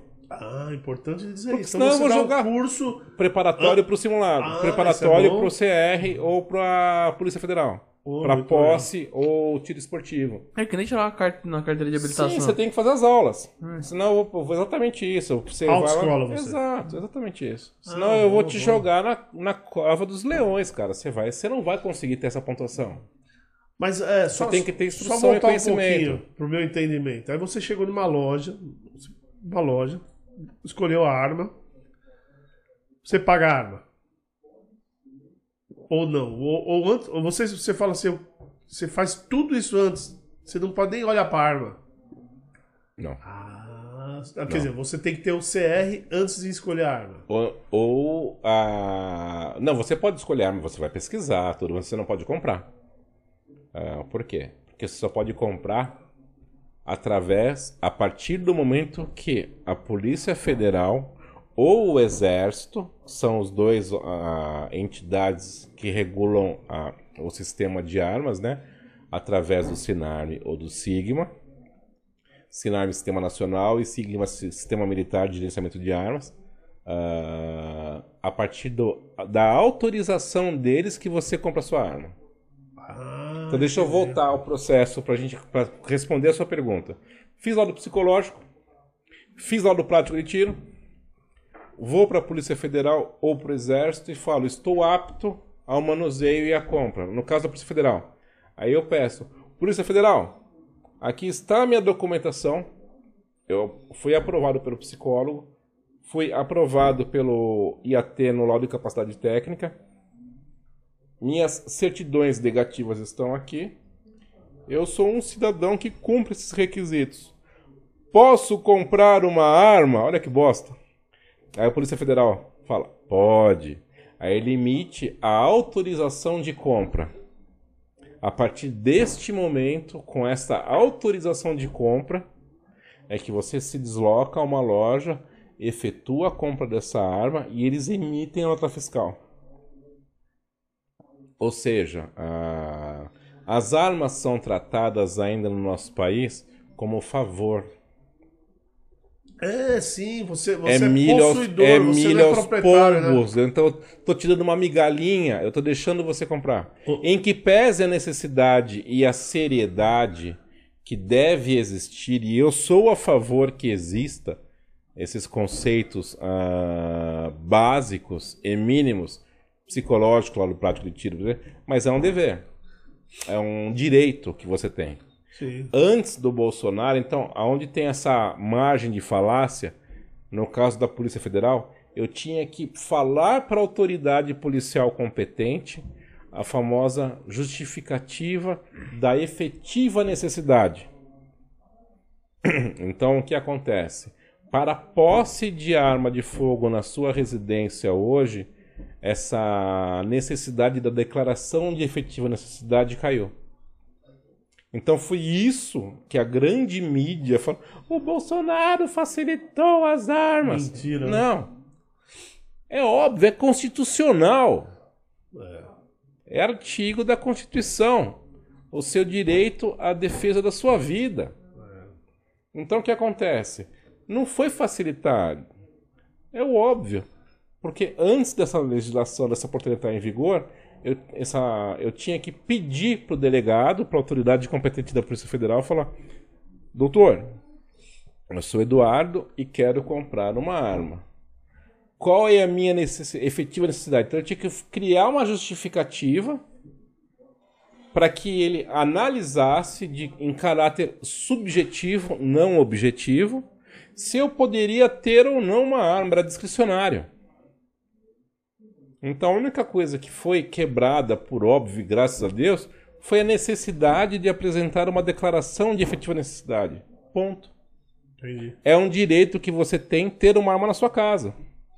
E a partir disso, a, a mídia estúpida, de forma generalizada, uh, criou essa falácia que a atual presidência facilitou o acesso às armas. Olha que ridículo. Mas o que, que você acha? Você acha que vai melhorar ou não? Não Pelo vejo... que você acompanha. Cara, uh, não vai piorar. Mas Isso já me deixa confortável. Mesmo que esses eu ministros não do vejo, se não, eu não vejo isso. Na verdade, essa intromissão nada mais é do que uma é um, é um tabuleiro, é um jogo de xadrez. Não vou entrar muito nessa seara. É, não é Mas já é um jogo de xadrez, são posicionamentos estratégicos. Eles estão mais preocupados em dar a mijadinha no poste e marcar o território do que em si preocupados em legislar. É verdade. Essa, esse É, é, o é conceito. coisa que Eu tá quero mijar no poste e falar esse território é meu, você mija no poste e o território é seu do que qualquer outra coisa. Agora, do, é, você. bom, eu queria que você mandasse um recado. Que eu, você tem, eu, de legislação, você tem mais alguma pergunta? Você tem alguma curiosidade? Mas eu queria que você mandasse um recado, para a gente encerrar essa área, de, essa parte de legislação mesmo. Eu queria que você mandasse um recado mesmo para os seus alunos, para os seus futuros alunos, sobre que, que vai ser o Brasil daqui para frente para quem quer ter uma arma, para quem quer praticar o tiro. Puxa vida, em relação a, a futuro de país é difícil falar. Não, mas, não, sim, mas o que, que você acha? Ah, Você que acompanha isso diariamente? Eu não você acha? vejo nesse momento possibilidade de retrocesso. Não vejo, Não. não vejo. O Que mais uma vez vai na contramão dos grandes canais aí. Porque o que acontece? A informação, o, esses canais, é legítimo, ele quer eh, monetizar o vídeo dele. Sim. Então o que acontece? É como um jornal, como um jornal né, televisivo ou com um jornal impresso. Eu tenho que criar uma manchete que te traga curiosidade e faça você acessar esse conteúdo. É. Não é legítimo, não estou pontuando, falando mal de ninguém. É um fato. No podcast a gente chama isso de corte. Corte. Então o que acontece? Então eu tenho aquela chamada: Meu Deus do céu, vão ah, retroceder a legislação e vai tornar restrito o calibre 9mm. Fica atento! Aí nisso vem uma frita bola de neve. Ninguém vai assistir o conteúdo. Fala: Puta que pariu! Vão suprimir e vai se tornar Nosso povo é restrito. um povo de manchete. né? Exatamente. Ninguém lê tudo. Então, na, na minha concepção, a possibilidade de eu ter um retrocesso na legislação é muito pequena. A- a- essa briga entre poderes execu- executivo, legislativo e judiciário nada mais é do que marcação de território. Cada um no seu quadrado. Então, quando vem essa, essa questão, eh, cada um mija no seu poste. Fala, ó, a a linha é muito tênue É que separa. Simples assim, simples assim. Perspectiva de melhora também não vejo. Eu acho que a gente está no, a gente tá no momento aí em- ah, engessado, tá? Engessado. Mas complementando, recado, busque informação, realize o seu sonho, busque empresas sérias, profissionais competentes e vá ah, exercer o seu direito da legítima defesa, é um direito inegável, imputável, e exercer a prática do tiro esportivo. Cara, tiro é como o futebol do domingo. Quando eu falo sobre tiro Lazer esportivo. cara. Exatamente, é aquele momento de. Você volta pra casa desestressado, você volta pra casa Mas eu quero feliz. pegar seu gancho. Eu quero pegar seu gancho quando você fala em pegar profissionais, buscar profissionais. Busque no alvo. Sem sombra de dúvida, por óbvio, né? Busca no alvo Ah. assessoria. Gente, já falei, vou falar de novo. É, vai aparecer. Vai aparecer aqui embaixo. Embaixo do Edu agora tá aparecendo aí o, o Instagram deles. Lá você vai achar todos os caminhos para achar ele. O nosso e WhatsApp. na Na descrição. descrição tá o link de tudo. tá, nós vamos colocar o telefone, né, Edu? Perfeito, pode colocar nosso telefone no escritório. os- o telefone deles, vão colocar todos os contatos É. possíveis para você. Então, qualquer dúvida que vocês tiverem, Nos procure, nos procure. Eu sou um dá- péssimo vendedor. Você dá essa assessoria, Péssimo. né, Edu? Se é Ah, uma dúvida idiota, você vai responder no, no, no Instagram, não vai? Volta àquela, Então. aquela puxada que você fez. Eu não tiro. Eu, eu, eu respeito o desconhecimento das pessoas. E a Ah, minha sim, função sim, é sim. justamente essa: trazer esclarecimento, trazer a informação correta. Cara, eu sou um péssimo vendedor e eu odeio vender. Porque eu não trato isso como um comércio, eu trato isso como paixão. Então, a partir do momento que alguém que busca o meu serviço, busca a minha assessoria, eu tenho que entregar para você aquilo que você precisa. Porque você não tem conhecimento. Então eu não vou te empurrar um monte de bobagem ao qual não é necessário para você nesse momento. Entendi. É, mas é isso mesmo. Exemplo. Edu, vou começar, eu quero adquirir minha arma, vamos fazer um curso básico com você. Mano, você vai fazer o curso básico, o curso avançado, o curso intermediário, o anti-emboscada, o tiro pirulito triplo mortal carpado e começa a te empurrar um monte de coisa que você não tem necessidade e nem é o seu momento de absorver essa tatiquice toda, né? Então, é, é trazer pra você aquilo que você realmente precisa. No máximo você dá uma. Ah, isso aqui é isso aqui, isso aqui, isso aqui. Se a pessoa tiver interesse, ela vai atrás. Não, Encaixar não, e nem tudo. isso, nem isso. Ah, vou te corrigir. Eu vou falar pra você o que é melhor pra você naquele momento. Você pode achar que você quer iniciar no tiro tratando ele como uma clínica de tiro reativo. Cara, você não sabe como é o básico. Então eu, como instrutor, como responsável, eu já vou te podar aqui. Falar, irmão, para, você tá no caminho errado. Faz o básico. E essa frase é bem legal, né? Fazer o simples já é difícil. Faz o simples que já é difícil. Faz o básico bem fundamentado. Com o básico, você tem estrutura e condições de, a partir desse momento, desenvolver a sua caminhada, o seu conhecimento. O tiro hoje virou uma moda, que as pessoas falam sobre speed rock, combate, ah, como que fala? Mas que eu sempre brigo com essa clínica, clínica de, de embo- anti-emboscada, essa porra toda, e o cara não acerta um disparo a um alvo de 5 metros. O cara Ou aprende seja- tanto que não consegue fazer o básico. Não, não, não, a questão não é que aprende tanto. Eu te Não consegue vendo, observar. eu, não, eu te Absorve. vendo muita coisa ao qual não é o seu momento de ter esse aprendizado. E ele não consegue absorver o Você básico, não porque é consegue muita construir informação. um É, prédio não sai pelo do básico, já quer É, Você não consegue né? construir um prédio pelo vigésimo andar. Olha, Você constrói um eu não sei se prédio. eu posso falar, mas eu já vi gente construindo casa de baixo pra, de cima pra baixo. Exatamente, essa bosta vai dar, vai dar merda, né? Não, imagina, mas é uma cidade que fazer isso. Eu não vou falar porque depende do pessoal da cidade me xinga depois. Você Mas eu morei lá. Você Olha, constrói. eu te Porra, conto, fala filho. mim, pelo amor de Deus. Eu vou te Você falar, constrói um prédio pela E fundação. tem testemunha, tá aí, tá aí da cozinha. De cima pra baixo? Tá, merda, é, Impressionante. é sensacional. Você constrói um é prédio a- pela fundação, pelo, sei, pelo mas é básico, é verdade. Então, eu não vou falar pra você que nunca teve uma experiência de arma, meu, fazer clínica de porte velado. Porra, você não tem o fundamento do tiro, alça, massa, alvo, E- visão binocular, visão E na monocular. internet o que mais se fala hoje em relação a arma, essas coisas é, é, a, arma velada, né? Os caras gostam de falar isso, é tudo não sei o que é velado. Porte velado. Posso ser polêmico por minha conta e risco? Nossa, Temos tempo ou não? Lógico que temos, Tá, sempre. então. Vou até tomar um, vamos olhar o bico. Vamos molhar o bico, vamos molhar o bico. Todo mundo, agora um minuto de silêncio que nós vamos molhar o bico. Sabe como eu chamo isso? Ah, Eu chamo isso de efeito da cunha. Ah, é? Tum, tum. Porque ele, ele, ele, ele... Eu não, o que eu vou pontuar aqui, eu não, Mas ele falava sobre isso? Eu nunca o que eu vou pontuar aqui é realmente ah, não sobre a pessoa, não sobre a autoridade policial, Sim. mas sim é um delegado que está em evidência, né, que está tendo diversos problemas com a polícia civil. Não vou entrar nesse mérito se é problema, se está certo ou errado. Foi uma, uma declaração dele. Na verdade é o seguinte, eu vou. Vamos trazer confusão aqui e você vai entender o que eu vou te falar.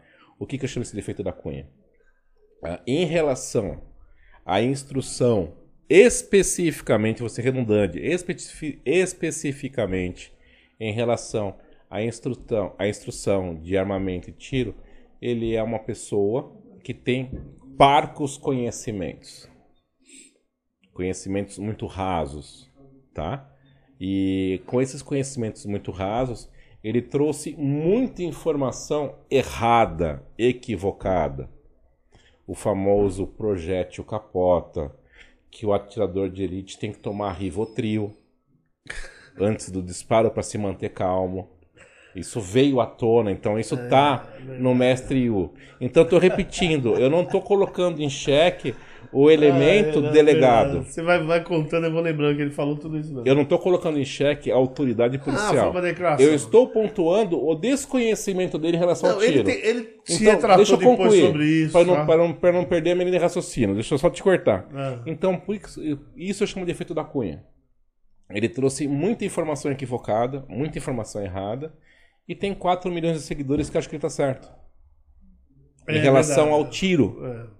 Então, é esse exemplo que eu trago, mais uma vez repetindo, não estou falando de instituição, delegado, julgamento, caráter, Sim, não, nada. não, foi eu estou pontuando exclusivamente e especificamente sobre a parte de tiro e instrução de tiro com parcos conhecimentos. E com esses 4 milhões, 5 milhões de seguidores, são 5 milhões de pessoas que acham que a bala capota. Não, ele se Então é retratou, isso que eu trago. Algumas coisas ele se. Sim, sim, sim. Algumas Houve, mas eu chamo isso de efeito da cunha. Durante um período, É, eu, eu sei que às vezes a Milhares de retratação, pessoas- a, a retratação não tem impacto tão grande quanto e a... imediato quanto à informação errada Erra- e informação é, é equivocada. Então esse é o grande perigo de internet. É só por isso que eu pontuo, né? Eu sempre cito esse exemplo. O efeito da cunha. Isso é complicado demais. É perigosíssimo isso, isso não é complicado. Por isso que eu falo, procure É profissionais. Mas, mas sabe que tem um lado bom de tudo isso que a gente, a gente tem que levar? Que antes era um ou dois canais de TV que falavam Não, isso. é legal pra caramba, é legal pra E caramba. ninguém discutia. Não, não trazia. Perfeito, perfeito, Ronaldo, perfeito, perfeito. Hoje tem Eu não tinha a provocação. É, eu não então- tinha a provocação. E tem outras pessoas que vão lá e provam que não, que não é assim. Tem outras pessoas que vão lá contestam o que você fala de errado. Isso é bom demais. O Isso contraditório levar- é, é, sensacional e ele é saudável, né? A gente tem que levar isso. É o famoso advogado do diabo. Eu tenho que ter o contraditório pra te provocar, É. pra te, para não pra te induzir, pra provocar o seu pensamento, o seu É, raciocínio. exatamente. Exatamente. Não, não, não, Ele é necessário. não- Ou muitas vezes o não você contraditório. cegamente seguir um lado. Não. Exa a unanimidade é burra. E muitas vezes o contraditório é saudável, que ele consegue ah, mudar a minha percepção e eu ter a humildade de dar um passo para trás e falar, porra, eu tô errado e você tá certo. Verdade. Verdade. Não, Então, é se em algum momento mesmo. conseguirem me comprovar que a bala do fuzil capota, eu volto aqui e peço desculpas. É, é legítimo, eu tenho a humildade pra isso. Falo, porra, ele tinha razão. É. Esse é o grande segredo do contraditório, isso é legal. É muito bom. Isso que esse esse excesso de informação, que eu chamo de excesso, não, que a gente Uma chuva, informação, né, de informação. Isso ajuda também. Claro. Isso ajuda porque são informações de todos lá, todo mundo um debatendo com o outro. Exato. Aprendendo. E só não e só não descobre as coisas, só não tira as dúvidas quem não quer, porque hoje tem acesso O a universo tá aí. Mas então, já passamos, bom, batemos recorde de novo. Não, Mentira. Não mesmo. Não. É, não sei, a gente vai ver, tô brincando, mas já passamos mais de duas horas. Puta É, que acho que deve, só, deve dar umas 2 horas e 20, talvez. É, não, não Pela, sinalização que a diretora fez ali, dá, dá, dá, dá Eu umas só- 2 horas e Ô, 20. produção! Eu só fico assim, ela só fica assim, ela. É. Não, ô, ô, ô, Du. Eu quero só aproveitar um momento não, e fazer uma lógico. Eu ia, per- reclamação eu ia- aqui. eu ia perguntar exatamente pra você, alguma coisa a mais? Alguma pra- reclamação de ter deixado o copo vazio? Meu copo tá vazio, porra. Eu quero, Porra. eu quero, eu Mas quero eu- deixar aqui. não, peraí. Eu tenho, meu, eu vou mandar. Onde que eu, eu não tenho saque Ó, aqui? eu procuro- Fale aqui eu com procuro- R2 Podcast. Vamos mandar uma. O saque tá aí, ó. Aí, ó. Ih, cara. Eita, delícia, assim tá bom demais.